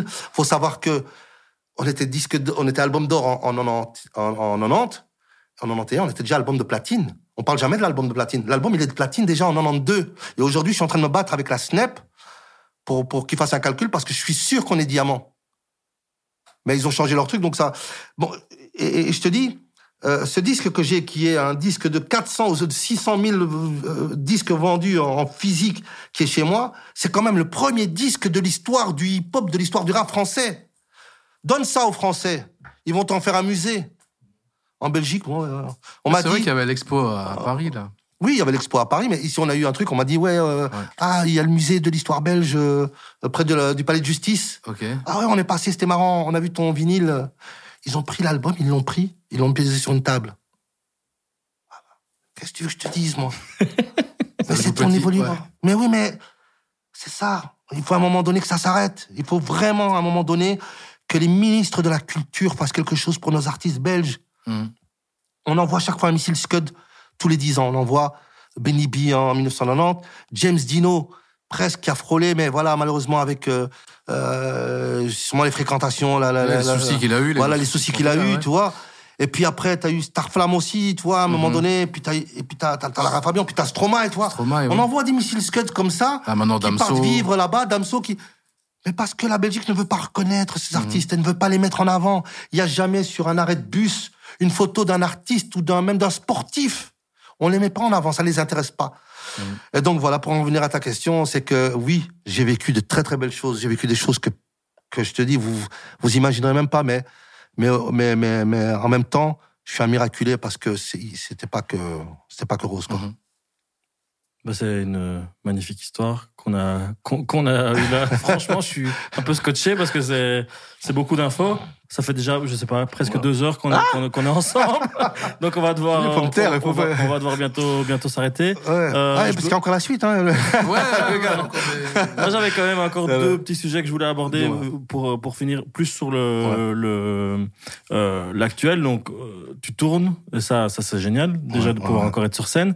Euh, je me demandais sur Spotify, par curiosité, si c'était encore, euh, encore écouté, mais il y a encore des, des écoutes aussi sur Spotify. Je pense que le premier album n'y est pas. Peut-être que c'est un problème de droit. Ah, ou- je sais pas. Je, pour te dire, je, je- tu sais, à part le fait que je me, je suis, je me suis inscrit sur une plateforme pour me mettre les vinyles, enfin les, les, les, les, les titres que je fais comme ça pour mon plaisir, je suis même pas au courant. Je sais même pas comment ça marche. Je sais rien. Et c'est, c'est peut-être ça qui me sauve. Et c'est peut-être mon innocence. C'est que aujourd'hui, quand on me demande et qu'on vient chez moi, on me dit ouais, tu veux pas produire un tel ou un tel, je dis non. Je suis un artiste avec l'innocence d'un artiste. Je produis personne. Je dis à personne comment il doit faire. Et, et, et aujourd'hui encore, je suis, je suis l'artiste qu'on on me dit voilà, tu vas venir danser là. Je viens, je fais mon job. C'est la meilleure chose que je sais faire. C'est monter sur scène, faire vous êtes fou, danser encore du hype. Mais j'ai pas cette, cette, euh, cette, euh, comment te dire, cette euh, pré- euh, prétention de, de, de, de savoir ce qu'est Spotify, combien ça gère et tout ça. Donc non, je, je, je, je- tu, tu Il y a m'apprends personne que qui bosse avec toi sur ça, enfin qui, qui t'aide à avoir. Aujourd'hui, non, j'en ai pas besoin, en fait. Non, enfin, oui, effectivement, moi, pour moi, le classique, c'est la tu fais démarches euh, auprès de la Snap. Voilà, euh, donc, donc là, oui, parce que, parce que la Snap, j'ai téléphoné, allô, ah, monsieur Bibi, je suis fan, euh, tenez mon numéro. Donc, il y a quelqu'un qui est là-bas, que j'appelle, et qui regarde pour moi. Euh, la Sabam, pareil, euh, les droits euh, de, de la Dami, enfin, tout ce qui est de France, il y a Ouais. quelqu'un aussi qui bosse pour moi, mais ça s'arrête là. Je suis pas, je vais pas non plus pleurer sur 2 3 000 euros qui restent à gauche ou sur truc. Je veux dire, c'est fait, c'est fait. Aujourd'hui, je vis pas de ça. Aujourd'hui, je vis, j'ai la chance de vivre de la scène. Et, et, et, et, et, et ce que je me suis rendu compte, j'ai toujours dit, il y a les artistes de studio qui excellent en studio, mais que tu mettrais sur scène, qui sont euh, complètement nazes. Et puis, tu as les artistes de scène, comme moi, que tu vas mettre sur scène, je vais faire, euh, je mange tout le monde. Mais voilà, mais en studio, c'est, ou dans un clash ou dans des, des skyrock, je suis nul. Mais un truc qui, je te dis, sur scène, tu me prends pas. Et, et ça, je kiffe. Et aujourd'hui, je vis que de ça. J'ai la chance de faire je suis encore étonné, hein. je veux dire, même moi, je comprends pas, mais voilà, mais c'est le revival 90. Et, mais euh, il y a un truc qui s'explique, c'est qu'on, euh, les revivals, c'est toujours populaire. C'est des chansons qui ont, qui ont, qui ont bercé les, les gens. Donc les gens veulent écouter ces, ces musiques-là pour oublier les guerres, les Covid, tout ça. Donc il y a que ces titres-là qu'on qu'on demande et qu'on rappelle. Je me vois, je vois mal euh, euh, euh, des, des, des- producteurs aller chercher euh, des sons euh, hardcore d'NTM ou d'albums d'NTM qu'on va remettre dans des revival 90 pour faire la fête. Ça marcherait pas. Mais c'est triste parce que on se rend compte que ça va peut-être encore exister en 2000. Parce qu'en 2000, il y avait encore tout ce qui était Magic System, euh, et les R&B Fever et tout ça. Mais je pense pas qu'il y aura des tournées en 2050 de revival 2020 sur du Hush l'enfoiré ou sur du euh, ou sur du attention ils font des À mon très, avis, très serait chaud, sons. tu sais. À mon avis, il serait chaud de faire des trucs comme ça. Mais je sais pas parce que parce que le- le- ça- ça- encore une fois déjà il faudrait qu'ils acceptent parce que tu sais c'est toute une c'est Ah, toute une parle de mentalité. 2050, frérot, vu Non non mais, mais c'est toute une mentalité. Enfin, vouloir tourner faire des, des euh, alors tu disais qu'il y avait Mm. euh, il existe une tournée là qui est en qui est en cours pour le moment avec Matthew Stone, Yannick euh, Ouais. tout ça c'est Back to Basic. Elle est occupée d'ailleurs je vais y aller le 13 mai à Lille je suis invité. Euh, mais c'est des artistes il y a une époque jamais tu leur aurais dit, il y a 30 ans, tu vas Mm. faire une tournée revival euh, des vieux, des anciens. Ils t'ont dit, Ah et là, ils sont contents de le faire. Et je connais plein d'artistes aujourd'hui qui étaient hip-hop et hardcore à l'époque, qui sont venus me voir en tournée. hein, Il y a et pas qui kifferaient d'être avec moi sur scène, Ouais. tu vois. Mais tu sais, si tu, euh, tu, tu peux comprendre que si tu aimes la scène. Je vais te dire, quand tu montes sur une scène, que tu es une quinzaine d'artistes, que dans la foule, tu as 15 sortes de fans différents, parce que c'est des fans de chacun, qui se mettent ensemble pour te kiffer toi et tous les autres, c'est le meilleur public. Tu peux mettre 10 000 personnes chez Gims et dire, ouais, tu sais, c'est des fans de Gims, ils sont à 10 000 ou 50 000, c'est pas grave. Ça vaudra jamais un mélange de fans. Le mélange de fans, c'est une folie, c'est un truc, c'est c'est une invention, c'est un truc fou furieux. Et quand tu montes là-dedans et que tu es face à ces gens-là, tu sais, tu, tu, dis non, tu croyais avoir tout vu. Moi, je croyais avoir tout vu. Là, je découvre encore. Et c'est la meilleure partie de ma vie. Parce qu'aujourd'hui, je vis une vie, quand on me dit, tu sais, j'ai j'ai fait des titres, hein, comme vous avez dit, j'ai fait Reste. Je sens que je deviens fou, je ne réponds plus de rien. Ah, si jamais tu t'en vas, que reste-t-il de nous et de toutes ces promesses? Ah, Si toi tu n'es plus là, moi je traverserai l'enfer. Si je sens que je te perds, je me perds avec toi. Tu es mon univers à travers les étoiles. Oh, c'est toi que je vois. Euh, il y a deux ans, j'ai fait le, le titre sur les violences conjugales. Et on me dit, pourquoi tu fais pas la promotion? Tu sais, femme, faut pas m'en vouloir. C'est comme ça que je t'aime. À coup de dispute, à coup de un coup de poing, un coup de haine. Combien de fois, mon amour, j'ai essayé de te le prouver. Je m'exprime mal, je te fais mal, mais c'est ma façon de t'aimer. Je suis pas violent, tu sais, non. Je suis juste un peu brutal. Ne me dis pas que tu veux me quitter. Tu es ma drogue, mon idéal. T'arrêtes pas de me faire des reproches, de me dire que tu me connais plus. Tu dis toujours que tu regrettes ce putain de jour où tu m'as connu. Parce que justement, je fais ça exprès, parce que je fais des titres pour me faire plaisir, pour mon entourage de Facebook et d'Instagram. Mais je vais pas plus loin parce que j'aurais peur que ça marche et qu'on me demande de faire des tournées, que je me retrouve dans des loges tout seul, avec des artistes qui ont euh, 20 ans ou 30 ans de moins que moi, euh, qui me verraient hyper sur scène, moi, de toute façon, je pourrais même pas hyper sur de la drill. Donc, tout ça, c'est fait exprès. Ça, tu l'as fait pourquoi pour, pour un challenge, pour, euh, de l'écriture pour, pour euh? montrer que voilà, que je sais encore écrire, que, que ça peut plaire, puis, euh, et puis je le fais, voilà, et puis, euh, et puis C'est vachement différent de tout ce que oui, tu as pu faire, bah, quoi. mais parce que je- mais c'est là où on voit, tu sais, euh, euh, comme dans ma vie, on me dit ouais, mais t'as fait de la musique. Je fais non. Je dis moi, j'ai fait de la musique. Alors avant de faire la musique, j'ai travaillé. J'ai fait de la musique. Après la musique, j'ai travaillé. Quand j'ai travaillé, j'étais, Hmm. comme tu l'as dit, euh, chauffeur pour une compagnie aérienne qui était Virgin. Et je me suis dit, je vais pas m'arrêter là. Je suis devenu, alors Hmm. Chef. Hmm. que j'avais pas de diplôme. J- J'étais à l'usine. Moi, j'ai arrêté l'école. Je suis devenu superviseur. Je suis devenu manager de toute la flotte aérienne de Brussels Airlines. Tu sais, c'est pas tout. Hein. C'est une compagnie néerlandophone et anglophone. Mais t'étais passé par le jet privé de Jacques Martin. Non, non, non, je déjà l'expérience là-dedans. Je suis arrivé, heureusement, ces gens ne me connaissaient pas parce que c'est néerlandophone. J'ai fait mon interview. Et j'ai bossé. Et j'ai évolué et je suis monté. Et quand je suis arrivé, Mm. quand je suis devenu manager, à un moment donné, qu'est-ce qui s'est passé? Les télés sont venus me retrouver en disant, ouais, il y a des revival télé, on veut savoir ce que vous êtes devenus. Oui, hein. Et ça n'arrêtait pas, ça n'arrêtait pas, ça n'arrêtait pas. TF1, t'as, j'ai fait même de la rue. Le, Et donc ça, ça t'occupe toute l'année, quoi. et aujourd'hui, ça m'occupe et c'est la cerise sur le gâteau. Pourquoi? Parce que ça me permet en semaine d'être un papa poule chez moi, en Ouais. sandales avec ma fille qui met des pains sur les cheveux, qui m'empêche de dormir, et puis euh, On connaît, et, et- hein, et de kiffer ça. Et puis d'un moment d'en avoir marre et de me dire vite, vite, vite qu'on m'appelle pour une date. Et puis je pars le vendredi, j'arrive, je monte sur la scène, je suis avec des stars, euh, je revois même des stars. T'imagines, je vois, je monte avec, avec des stars euh, d'il y a 10 ans. Mhm. Je veux dire, tu vois, euh, et je suis là, et la foule qui t'adule, et, et les chauffeurs privés, les, les avions, les Boeing, les aéroports, les hôtels. Et puis après, à un moment donné, t'es fatigué, t'en as marre, et les dimanches, tu te dis, ah, vite que je rentre voir mes enfants. Tu rentres, et puis tu revis de nouveau. Et ça, c'est un truc de fou, quoi. Et, et rien que pour ça, j'ai plus envie de faire de titres qui cartonnent. Parce que j'aurais peur de, de, de, de, de perdre ça. Et ça, c'est, euh, ça vaut tout l'or du monde, quoi. Mais justement, le, le dernier titre reste, c'est quand même, c'est quand même carré, c'est bien fait, il y a un beau clip, une, une bonne prod, c'est euh, enregistré chez Minimalist, Ouais, qui ouais, euh, ouais. je passe le big up. Aussi. Mais donc, c'est bien fait, les choses sont bien faites quand même. Oui, mais alors, je, je suis pas, euh, à mon avis, c'est la frustration de, de ces jeunes-là qui doivent se dire, mais putain, on a fait un titre qui, qui est bien, on aurait pu aller plus loin. Mais voilà, je pense que j'ai, euh, j'ai, c'est, voilà, c'est, des élans que j'ai, mais après, voilà, c'est de me dire, ça plaît, mais qu'est-ce que, mais j'ai pas ma place. Tu vois, je, je, j'ai, pris, j'avais demandé à Minimalist, je me souviens de la version instrumentale où il y avait les effets derrière, parce que je savais même pas, je me dis, mais comment ils font? Comment ils font quand ils montent sur scène et qu'ils font de l'autotune? Je dis, comment je... Il me dit, ouais, mais non, c'est un appareil, il faut que tu aies ton DJ, il faut que ton, ton truc. Ah, Ça m'a dit, non, c'est pas pour moi. Moi, j'arrive, je suis un rocker, j'ouvre le micro, je demande au truc de la sono, mais à fond parce que je vais gueuler, tu vois. si je commençais à faire l'autotune. Alors, j'ai pris la version instrumentale, je me dis, peut-être un jour, je vais essayer pour voir. Mais c'est pas moi. Moi, je dois monter, je dois. Ah, mais vous êtes fous, ah oui, ah. C'est ça, moi. Tu vois? Et je me mentirais à moi-même. Donc, effectivement, j'ai fait un titre qui plaît. Et tant mieux, mais, mais euh, c'est comme pour le, le titre de la, sur les violences conjugales. J'ai- C'est pas un titre que je peux faire sur scène. C'est un, un message que je donne aux gens. C'est un- truc que je voulais faire passer. Mais c'est pas, j'oserais jamais dire que c'est un single, tu vois. Et je vais continuer peut-être à faire des titres encore, mais pour le plaisir, parce que moi, mon plaisir, c'est la scène. Et tant qu'on m'appelle sur scène, je serai là. Et j'espère que ça va durer encore longtemps. Eh ben, en tout cas, ça fait plaisir de voir un homme heureux, Ah ouais, accompli merci. après une, une carrière euh, pareille. Merci, beaucoup pour ce merci à moment. vous, Benelli. merci à vous de m'avoir merci accueilli. beaucoup. Merci aux auditeurs. et euh, voilà, mais j'espère qu'on se verra un jour, qu'on viendra me voir sur scène. Ah, voilà, c'était le pull-up de Benny B. On a passé vraiment un super moment et on se retrouve à la prochaine émission. Merci à tous. Ciao. Ciao. Ciao.